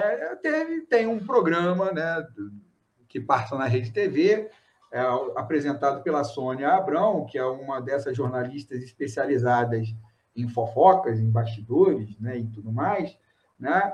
e que ela, nesse programa, ela teria né, é, é, é colocado que, na, aparentemente, a Maria teria aceitado né, bem a, a, a, sua desclassificação, mas, segundo a Sônia Abrão, não foi isso, não foi muito bem. Ela não aceitou, teve treta, teve confronto, teve conflito e tudo mais. Ah, Tony, eu duas, duas coisas que me saltam os olhos aí. É, primeiro é o Brasil ficar parar, parando para discutir essas coisas. Acho que isso é um, uma coisa que a gente precisa refletir. E um outro dado, que eu acho que é o dado que a gente colocou, é que depois a Globo desmentiu isso. É, parece que própria, as próprias envolvidas também desmentiram isso, né? Em, em, em algum momento, né? E, ou seja, o que essa jornalista, pretensa jornalista, propagou foi uma mentira, né? E parece que isso, essa mentira, teve repercussão na vida da, da Maria, mas você está mais inteirado do assunto aí, né? E eu quero que você discorra sobre isso, né? E o outro assunto do nosso treta cultural, Tony diz, é que essa semana nos deixou, né? Ou seja, é, faleceu o cineasta e comenta, ex-comentarista político da Globo, né? O Arnaldo Jabor, né? O Jabor muito famoso, né? Ah, assim, nesse sentido, porque ele fazia, além de ser um cineasta de, de importância na história do, do, do, cinema brasileiro, ele se destacou nos anos, principalmente nos anos 90, principalmente nas gestões tucanas, né? É, e depois né, na oposição à, à gestão gestões do PT, por ter fazer comentários políticos, sempre defendendo um ponto de vista mais direitoso e defendendo o neoliberalismo, né? Então, muita gente tomou ojeriza ao Jabor, não porque não gostasse dos seus filmes, mas porque não gostava dos seus comentários políticos. E aí, Tony Dias, a gente vai se perguntar realmente o que, que era, o que, que fica, o Jabor cineasta ou o Jabor comentarista político. Né? Isso foram coisas que agitaram as redes, ou seja, a coisa da desclassificação da, da Maria, a fake da Sônia, da, da Sônia Abrão, e o legado qual realmente é o papel do Jabô, o tamanho do Jabô no Brasil, né? Cara, são, tem, tem mais temas aí, mas vamos focar nisso. Primeiro, a questão da Maria, da desclassificação.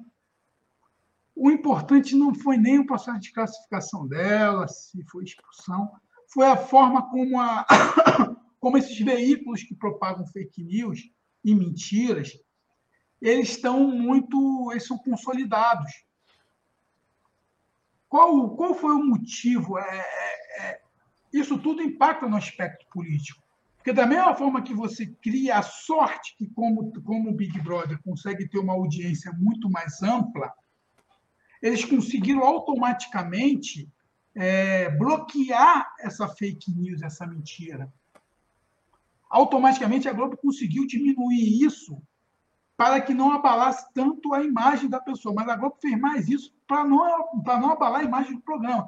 Mas o, que, o, o interesse nisso tudo é como a fake news ela está em todos os lugares e como ela pode influenciar a opinião pública.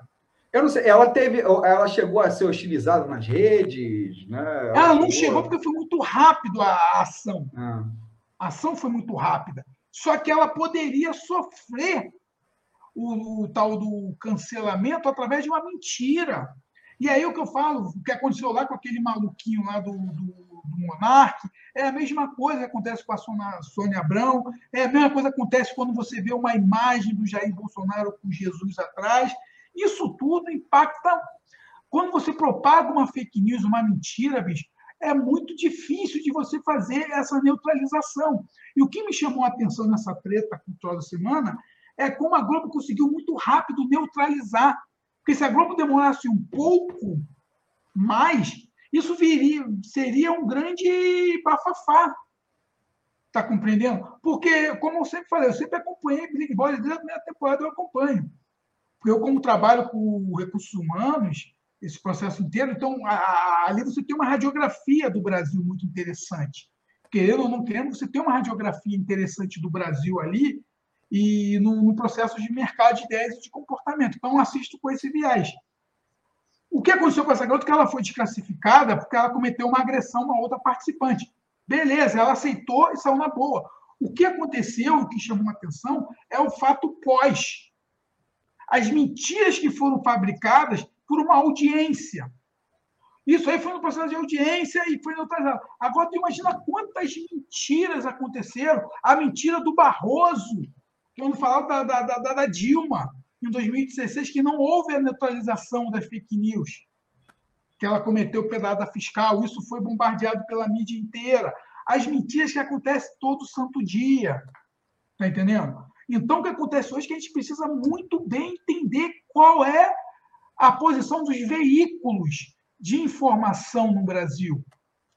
E aí tem uma coisa que todo mundo critica muito, mas será que não está na hora da gente? Porque, por exemplo, a internet é um fenômeno novo. Então, é hora da gente poder criar mecanismos na própria internet, algumas legislações, não estou falando de censura, mas não deixar esse tipo de coisa acontecer Será que não está na hora da Sônia Abrão arcar com as consequências dessa mentira? O monarca arcou, né? Ele arcou porque ele se envolveu. Aí que entra a questão. Ele pegou uma associação, ele pegou um grupo que é muito bem organizado, que é o grupo dos judeus. Maria é uma preta do subúrbio carioca. Ela conseguiu neutralizar isso, beleza. Mas será que. É, não, pelo que você falou, foi, nem foi ela, foi a Globo que preocupada com o Neutralizou, pá, mas, mas, mas conseguiu neutralizar. Aí é do ponto. O monarca está sendo penalizado porque ele se meteu com um grupo muito organizado. Não está na hora da galera começar a entender e tentar. Por que não neutralizar a Sônia Abrão e, e ela ter os mesmos, as mesmas é, consequências que teve o monarca? É não só ela, né? Tem uma série de programas aí. Não, eu sei, mas eu estou falando. A própria Rede TV, né? A própria não, eu TV. sei, Léo. Mas o que eu estou abordando aqui, a, a, a, essência da parada, é compreender o que acontece, o que vem acontecendo no Brasil. Uhum. Os grupos minoritários, os, esses grupos, eles precisam se organizar mais. Era para movimentos negros, pretos, é, é, de resistência, entrar em ações para poder para pedir a Sônia Abrão demissão dela do canal, para que, os, que os patrocinadores não patrocinassem mais o canal dela. Tá, tá, tá, tá entendendo a, o que eu estou te falando? A, ela fez a mesma coisa que o Monark fez, praticamente. E ela foi até mais é. grave do que o do Monark. Porque ela, ela, ela fez uma difamação e uma injúria. O monarca cometeu uma apologia, mas é, é, é, ela validou e confirmou que aconteceu, que a garota foi agressiva, e isso, se não tivesse uma neutralização, ia aprofundar uma crise nessa, nessa, nessa, nessa Maria, que seria uma coisa muito mais complexa. O que eu estou falando é o seguinte: está na hora de começar a, a responsabilizar por isso tudo. É uma mentirinha dessa que destrói a carreira de um político, é uma mentira dessa que destrói o negócio. O que eu estou abordando aqui não é o fato do, do, do, do que aconteceu no Big Brother, é o pós e a consequência disso até de uma forma é. jurídica. Poderia ser, poderia ter realmente dado alguma consequência para a O movimento, os movimentos pretos no Brasil organizado, eles eram sim para entrar em combate e pedir o cancelamento da Sônia Abrão. Com pedir para que todos os patrocínios, como foram feitos lá com, com o Monark, para que todos os, os, os, os patrocinadores do programa dela tirassem o programa dela do ar. Porque não é a primeira vez que ela faz isso, mas o que eu estou abordando é onde está o processo de organização, cara. Está entendendo? É o processo de organização. É, é isso que eu estou te falando. Então, a treta cultural com o justamente isso. É, é, que a galera tem que começar a se organizar mais. Se organizar mais, não deixar isso acontecer. Banir Sônia Abrões. não dá voz para Sônia Abrão, não dá voz para aquele outro maluco lá, o jornalista é, Eduardo Lacombe, é, Lacombe, Luiz Ernesto Lacombe, é. é não dar mais voz para Rodrigo Constantino. Eu não estou falando de censurar esses caras, mas, tipo assim, é começar a penalizar pelas mentiras que eles propagam. Uma coisa, cara, o que eu sempre falo, uma coisa é você ter liberdade de expressão. Essa semana eu assisti uma entrevista do, daquele malucão, Paulo Cobo. Já ouviu falar nesse maluco? Já, claro. Eu fui assistir a entrevista daquele cara. Bicho, eu não concordo com nada do que ele falou. Eu não concordo. Mas o cara expôs o ponto de vista dele. Ele falou no que ele acredita, nas correntes ideológicas dele. Tranquilo. Eu não posso concordar com ele, mas ele falou de forma legítima. Entendo o que eu estou falando. Ele falou de forma legítima e expôs o pensamento dele sem agredir ninguém. É isso que eu estou te falando. O que acontece, você pode sim manifestar que você é conservador, que você é liberal, que você é isso. O que não pode é mentiras, bicho. Da mesma forma que a gente vê aí o que acontece no campo da esquerda. Quantas pessoas de esquerda inventando mentira também? É isso que está dificultando o debate político hoje no Brasil. Então, a, a, essa treta cultural que está aqui, ela é bem mais filosófica e ela vem num pedido tipo assim: está na hora da gente parar e começar a, a coibir essas pessoas, elas não terem mais voz. Porque é, é uma voz dessa, uma mentirinha dessa, que faz uma pessoa ser espancada na rua. É uma mentira dessa que, porra, vamos dizer que se fosse uma coisa muito mais grave. Imagina como essa garota poderia sofrer um, um processo em praça pública, bicho. E a morte do Jabô é aquilo que você falou. Para mim, o Jabô, ele. Eu não desejo a morte de ninguém, bicho. A morte é um momento muito complexo. Eu, eu tenho a minha visão da morte, que, que, é, que é a minha visão. Mas o Jabô vai deixar um legado muito triste. O Jabô, o Jabô vai deixar um legado muito triste. Porque o Jabô ele foi um dos caras que ajudou ao que nós estamos vivendo hoje. Aqueles comentários que ele fazia lá no Jornal Nacional, aquelas críticas ácidas e, por vezes, mentirosas, com desonestidade intelectual. Não por ele ter sido um bom cineasta, porque, bom, vamos analisar isso, Jabô nunca foi um grande cineasta, ele foi um bom cineasta, o último filme dele, A Suprema Felicidade, é um filme muito interessante de assistir, no sentido de é, que. É, eu acho que tudo bem, eu acho que o, o, auge dele foi tudo bem, né? Mas. É, foi, mas aí esse último filme que ele fez aí, o Suprema Felicidade, você mostra ali que ele não evoluiu, ele faz um filme de época, e aí tem várias coisas ali muito reacionárias, e ele morre mal. Ele morre mal. Ele morre mal porque, na minha opinião, ele ajudou com as mentiras dele. É isso que eu falei, tipo da própria Sônia Abrão. Essas mentiras. Ele mentiu muito. Ele mentiu muito. Ele falou muita coisa que não era verdade. Ele foi desonesto intelectualmente. É o que estou te falando. O Olavo de Carvalho morreu, mas o Olavo. É, é, a loucura toda é essa, bicho. Você, como eu falei desse Paulo Cubos, você pode ter a sua falar a sua verdade. Mas o que você não pode é ser leviano. Igual o Arnaldo Jabor era leviano, o Arnaldo Jabor foi leviano. E, e, isso é pior do que até o Olavo de Carvalho. Porque o Olavo de Carvalho falava aquelas aberrações, mas ele realmente acreditava naquilo. Ele propagava as fake news, mas ele propagava porque ele acreditava que era verdade. O Arnaldo Jabor não, bicho. O Arnaldo Jabor sabia o que estava fazendo. Ele tinha as informações ali na mão. Então ele foi muito tendencioso, ele ajudou muito a esse ódio do PT. Ele, a Vera Magalhães, o Felipe Moura Brasil, o Reinaldo Azevedo, é, Alexandre Garcia, é, Fiuza, é, essa galera toda desse jornalismo, Augusto Nunes, essa galera toda mentiu muito. O Lacombe hoje, o que eu te falo é o seguinte: você pode pensar, bicho, mas o que você não pode é mentir. E essas mentiras que estão fazendo a gente está fazendo a minha mãezinha acreditar em mitos.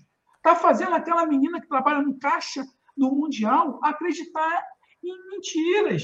Está entendendo? Então, acho que está na hora de começar a entender essas tretas, mas de uma maneira mais ampla. Por que elas acontecem? Por que ninguém cancelou Sônia Abrão?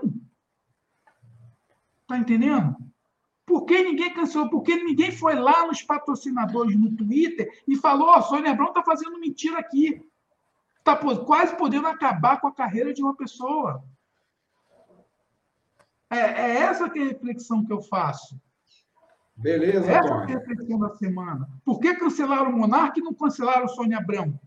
Que, na minha opinião, tiveram o mesmo, a mesma simetria.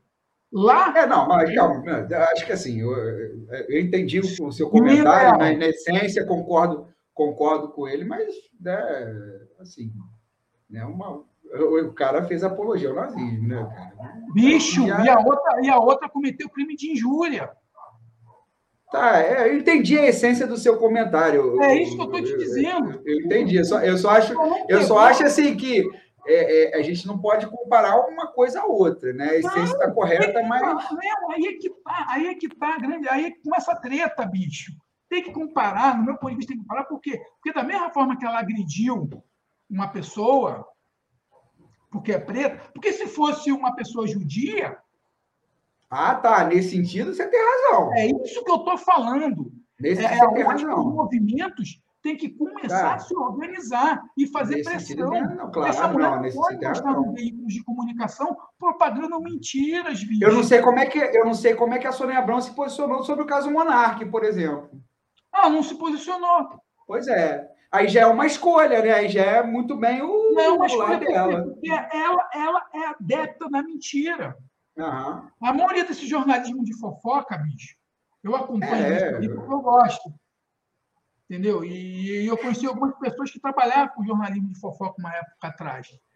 Então. É... Olha só, Tony Dias, eu aumento, mas não invento, né? Exatamente. Eles fazem isso porque tem, tem, tem a questão do jornalismo, que é a questão dos, é, da, da fonte. É, como eles falam? É a fonte mesmo. É, mas tem, tem, tem um nome técnico para isso. É, o jornalista ele não ele não precisa divulgar a fonte, tem o direito de não divulgar a fonte. Hum. Então, muito jornalismo de fofoca usa muito esse artifício para poder fazer mentira mesmo. Claro. Às vezes não tem fonte nenhuma, né? Às vezes não tem fonte nenhuma, às vezes é tipo assim, porra, alguém, ó, eu vi fulano sair da festa com o Beltrano, pô, ih, não sei o quê. Aí a pessoa vai lá e coloca. Existe, eles vão em evento e eles mesmos fazem as mentiras. Eles mesmos criam as mentiras. Está entendendo? Então, isso tudo tem que começar a ser percebido, porque isso aí chegou no mundo político. Está entendendo? Isso está chegando na sociedade. É, então, tá é, é, essa questão da Sônia Abrão é muito perigosa, bicho. A gente não tem mais como tolerar e isso. ela está na TV aberta, né? Ela está numa TV aberta que tem uma amplitude muito grande. Ainda, né? Por mais que a gente diga não, acho que não, até ainda tem muito, uma muito Tem, mas sabe por quê, Théo? Porque a TV aberta, você tem os cortes. O que é produzido na TV aberta, automaticamente você faz, faz um corte e vai para o canal. Vai para o seu canal, para as suas mídias sociais. Então, quando termina isso aqui, o cara já corta, já bota na mídia social em tempo real. Isso chega a milhares de pessoas. É por isso que eu estou falando que a responsabilidade do jornalismo brasileiro, a responsabilidade dos comunicadores, igual a gente aqui está se comunicando, a gente tem que ter responsabilidade, bicho. A gente não pode sair destilando opinião. Foi o que o Skylab, foi o que o Skylab falou para o Monark. Mas... Foi, mas isso ele já falou há muito tempo, mas ele nem é. falou isso. Quantas mentiras aconteceram no Brasil afora ao longo dos séculos e a gente permite as mentiras, a gente faz. Isso é tudo uma porra de viés de comunicação, é um método. O que você vê no Twitter, bicho. Quantas pessoas mentem no Twitter? Semana passada saiu uma mentira. Lula desistiu da campanha presidencial. Talvez. Aí tem uma coisa interessante. Saiu antes do. O poder data foi dia 13 e dia 15, não foi? De fevereiro? Isso, isso. No final de semana passada saiu essa nota no Twitter. Isso pode ter impactado, sim. Lula desiste da campanha eleitoral. E, pô, então, tá entendendo a, a, essa coisa da Sônia Abrão, dessa, dessa mentira que ela faz. É, mas olha só, é, é, acho que a gente vai voltar a esse tema diversas vezes, né? porque o que não vai faltar é, é fake news aí desses, desses caras. Mas acho que a posição ficou bem, bem clara. Concordo na essência, sim. E eu acho que é por, é por aí. E o Jabor, meus amigos e minhas amigas, né? Ele tem filmes assim que eu acho de uma excelência ímpar. Tudo bem, é um filmaço, né? É, é, enfim, é, eu sei que Vou Te Amar já não é tanto assim, né? Foi talvez o filme que deu mais, mais é, é, é ibope para ele, mas não é tão um, um, filme tão bom assim, mas tudo bem, é um filmaço, você pode assistir. Entre o cineasta Jabor e o comentarista político Jabor, prefiro o cineasta Jabor, porque o, o comentarista político Jabor eram, nas palavras, usando as palavras de Tony Dias, muitas vezes desonesto intelectualmente. Mas tem um agravante, o Tony. Como ele era talentoso, ele era um cara que tinha talento, ele conseguia produzir essas desonestidades intelectuais de uma forma cênica, dramática, que prendia você. Né? É, os comentários dele eram todos dramatizados. Né? Você vê que ele, que o que fazia no Jornal Nacional era uma coisa pensada, artística, entendeu? E você ouvia, porque o cara tinha talento. Eu acho que aí ele se tornava até mais perigoso. Então, exatamente. Arnaldo Jabor, né, como o Tony Dias colocou, morreu mal. Ficou a última. Eu coloquei isso num, num comentário nas minhas redes sociais. A última impressão que ficou não foi do cineasta talentoso foi do não. comentarista político desonesto. Deus, Mas de um desonesto intelectual que ajudou, que nos empurrou para o protofascismo. É. Tem, isso tem que ser muito bem analisado, porque se lá na década, lá, lá em 2010, 2008, 2007, 2005, 2011, ele fazia essa teatralização toda e, e ele instaurou o ódio ao PT no Brasil, ele instaurou o ódio ao PT. Tá entendendo? Ele foi um dos precursores, ele foi um dos caras que ajudou a gente a entrar nessa ladeira abaixo, bicho. E isso não adianta. Eu, Tony, não vou esquecer. Isso aí. E vamos então sair das nossas tretas culturais e passar para o último quadro do nosso programa, que é o quê, Tony Dias? Olha a artezinha aí do nosso famoso quadro célebre, está desde o início ali, pobre direita, tem assim um fundo verde e um pato amarelo, né? Simbolizando o nosso próprio pobre direita. Ficou muito representativo do que a gente pensa que é esse quadro, né, Tony Dias? Parabéns, essa arte ficou sensacional, né? É... Só lembrando aqui que o nosso quadro Pobre de Direita, Tony Dias, é, não é nenhum tipo, né, não tem, a intenção de humilhar ninguém. Esse é um convite à reflexão, né? E o que nós queremos é justamente que, que as pessoas reflitam sobre determinados assuntos de forma mais né, jocosa, talvez, né? É, é, de forma mais é, aceitando uma brincadeira. Então, assim, gente em nenhum momento é, é, é gostaria de passar a impressão de, de desrespeito a, a ninguém. Né? O que nós queremos é que as pessoas, enfim, é, reflitam sobre determinados problemas que tem na nossa sociedade de uma forma mais é, jocosa. Né? O, a gente só não discute, né, não, não, não dialoga com três tipos de pessoas: os fascistas, os, os reacionários e os ignorantes. O resto a gente está aqui para dialogar. Tony Dias, já falamos da viagem do Bolsonaro, do Bozo à Rússia, né? E o que, que circulou na internet nesse sobre a, sobre a, sobre a viagem do, do Bolsonaro à Rússia é que, como o Putin é comunista, segundo o próprio Bolsonaro, Segundo o próprio, o próprio, os próprios apoiadores do então, Bolsonaro, né, ao visitar um presidente comunista, coisa que o Putin não é, né? Vamos, vamos cá para nós, vamos combinar? O Putin não é.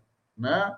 É, mas na cabeça dos Minions, o Putin é o, o, o, o líder aí da Internacional Comunista de hoje, né? que é o Fórum de São Paulo. Né?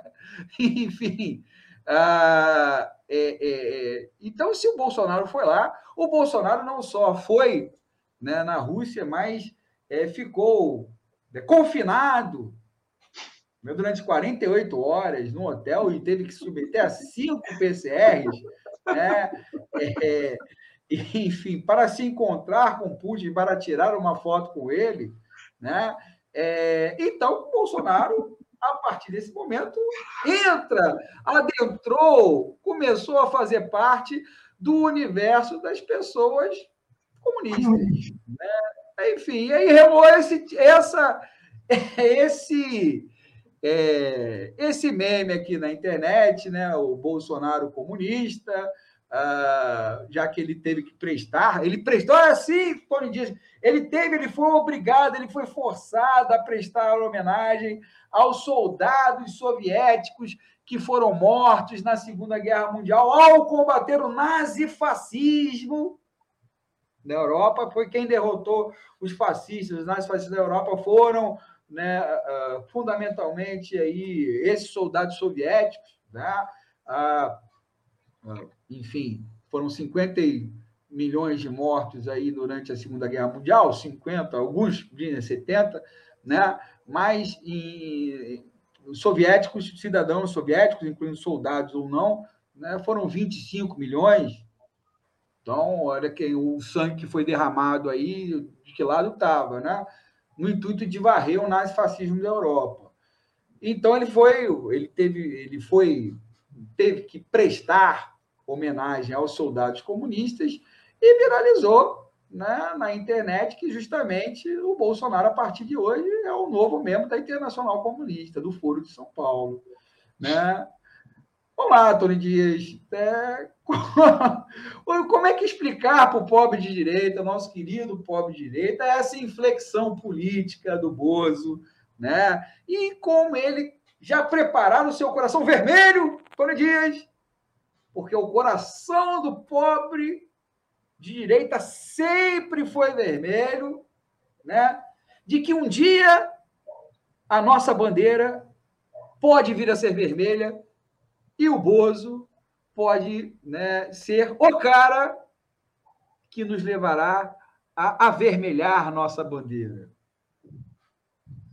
Cara, você,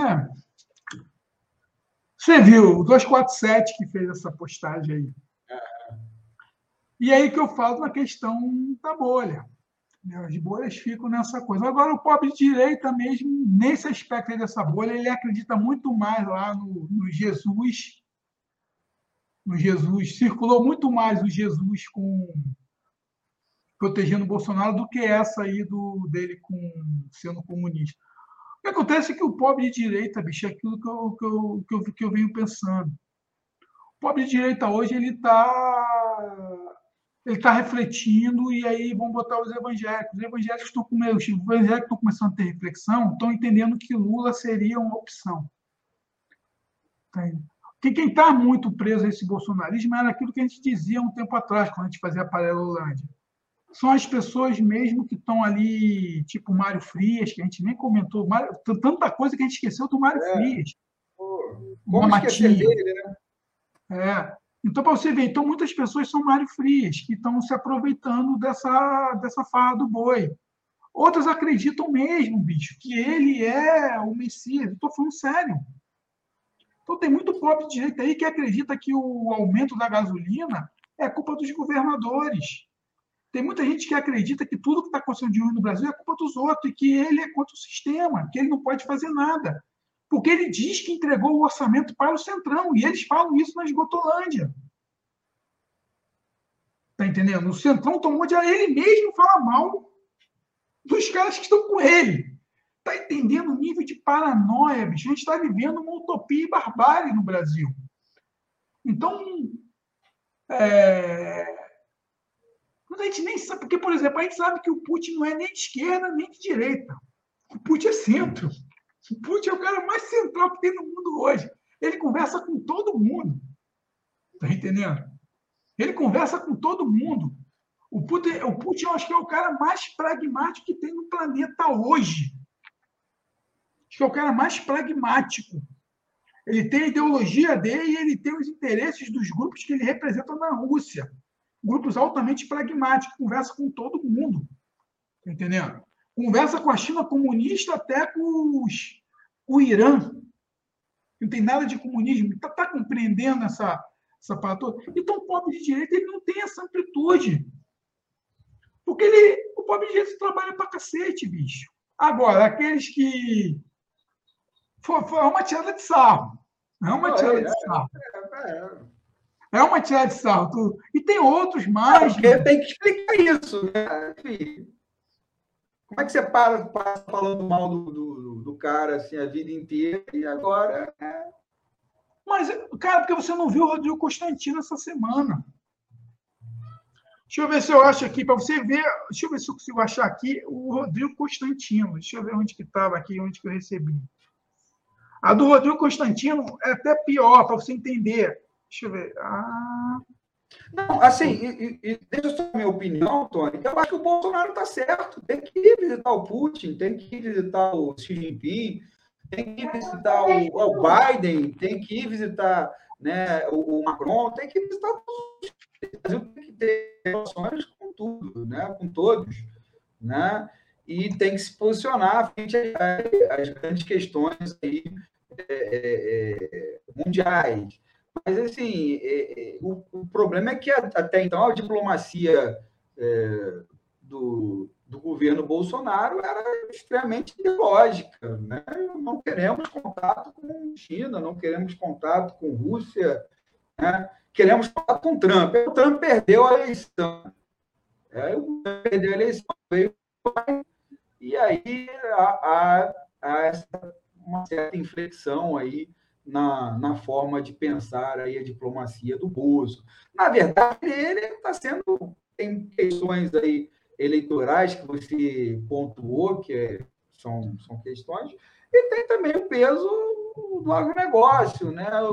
Assim, uma parte da missão foi realmente tratar essa questão lá do, do da importação né? É, dos agrotóxicos. Né? Não, não foi nem isso, cara. A visita do Bolsonaro à Rússia ela não foi para tratar de nada. Ela não foi para tratar de nada. A minha, pelo que eu analisei, pelo que eu vi, a visita da Rússia, a Rússia foi para ele tirar uma foto, ele, ele já estou procurando aqui, mas não achei ainda não. Estou falando do Constantino, que é muito interessante. É, o Bolsonaro foi para a Rússia apenas para fazer política doméstica. O Bolsonaro foi para criar meme. O Bolsonaro foi para poder fazer o que ele está fazendo, campanha política. Então, ele precisava ter. E tem duas coisas que eu falei. A principal não foi a Rússia, foi a Victor Orbán. E tem uma outra coisa. O que aí a gente tem que entender o seguinte: qual foi a agenda secreta em relação, porque a Rússia apoiou o governo Trump. Sim. Será que a Rússia vai apoiar o governo de Jair Bolsonaro nas próximas eleições? Carluxo indo com ele. Ah, em sequência, ele. Eu acho que o Bolsonaro, eu acho que o Bolsonaro, eu acho que o Putin não está se preocupando com isso, sabe? Ele não está se preocupando. O Putin, o Putin tem os interesses dele. O Putin é. quer aumentar o preço do gás, quer, quer, quer renovar os contratos do, do gás que ele manda para a Europa. O conflito que tem ali na Ucrânia, é, são duas coisas que acontecem na Ucrânia: né? a questão do gás que ele manda para a Europa e a questão da OTAN querer botar uma base lá ali do lado da Rússia. Ponto. Porque aí, como ele tem a Ucrânia ali, ele vai tendo um distanciamento, distanciamento. Entendeu? Então, uma coisa muito mais geopolítica. A visita do Bolsonaro representou só o que representou foi meme. Representou foi um meme desse, que o Brasil 247 aproveita para fazer uma paródia e tirar um sarro. E aí tem aquele meme que ele manda para minha mãezinha que acha que ele é o Messias iluminado. É, é isso, então a intenção é dele foi essa. Ele não foi com intenção de ser fertilizante, pode até ter conversado lá, alguma coisa assim. É, eu acho que tem esses interesses sempre. Eu acho não que tem, tem não. esses interesses. Mas, assim, tem, é, é, eu acho que é secundário. Nesse, nesse aspecto é visita, Eu acho que essa visita que ele fez para lá, ele não foi com interesse de nada. Ele não levou nem comitiva de empresários.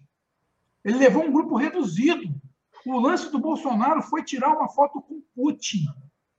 Vem cá, é, ele, ele não levou o Mário Frias, né? Ele, o Mário Frias ficou fora dessa, dessa farra, né? Ficou. Então, o, o que eu estou falando é no sentido mais amplo. O que eu estou falando aqui é a. Ah, tá por aqui, peraí. Estou quase achando aqui. Ó. Tá, eu sei que a gente está estourado, mas essa coisa aqui que representa o. Ih, caraca. Se eu não achar isso aqui, se eu não achar aqui, é. vou deixar para a semana que vem. É esse, vai ser o Rodrigo Constantino. Mas é é isso. O pobre direita tem que. O pobre direita está muito sacaneado, bicho. Ele virou comunista agora. Porra, eu vou, eu vou me filiar do partidão. É. Tony Dias, com essa do pobre de direita, a gente se despede é, de mais esse episódio, episódio número 24 do Disrupções. É, terminamos aí fazendo aí algumas brincadeiras, mas de fato é, é, é, é nós estamos muito consternados ainda com a situação de Petrópolis. Né? Um abraço à população petropolitana, né? Nossa solidariedade. É, é, pedimos aí aqui aqueles que nos ouvem, poucos, os poucos que nos ouvem, né? óbvio, né? É, é, mas que ajudem a população de Petrópolis, porque a contar com os governos ela ficará desassistida. Temos que contar com a solidariedade do povo mesmo, sempre foi assim no país, e questionar os governantes por que, que essas tragédias continuam acontecendo e continuam matando principalmente pobres, pretos e favelados né, é, ao longo da, da, da, nossa história. Tony Dias, um abraço para você. Né? Mais um episódio, estreamos coisas novas né, nesse episódio, nossas artes, vamos é, melhorar né, o, o nosso visual para fazermos um programa cada vez mais interessante para vocês, tá? Então, pessoal, até mais, até semana que vem, né? E vamos aí ajudar o povo de Petrópolis.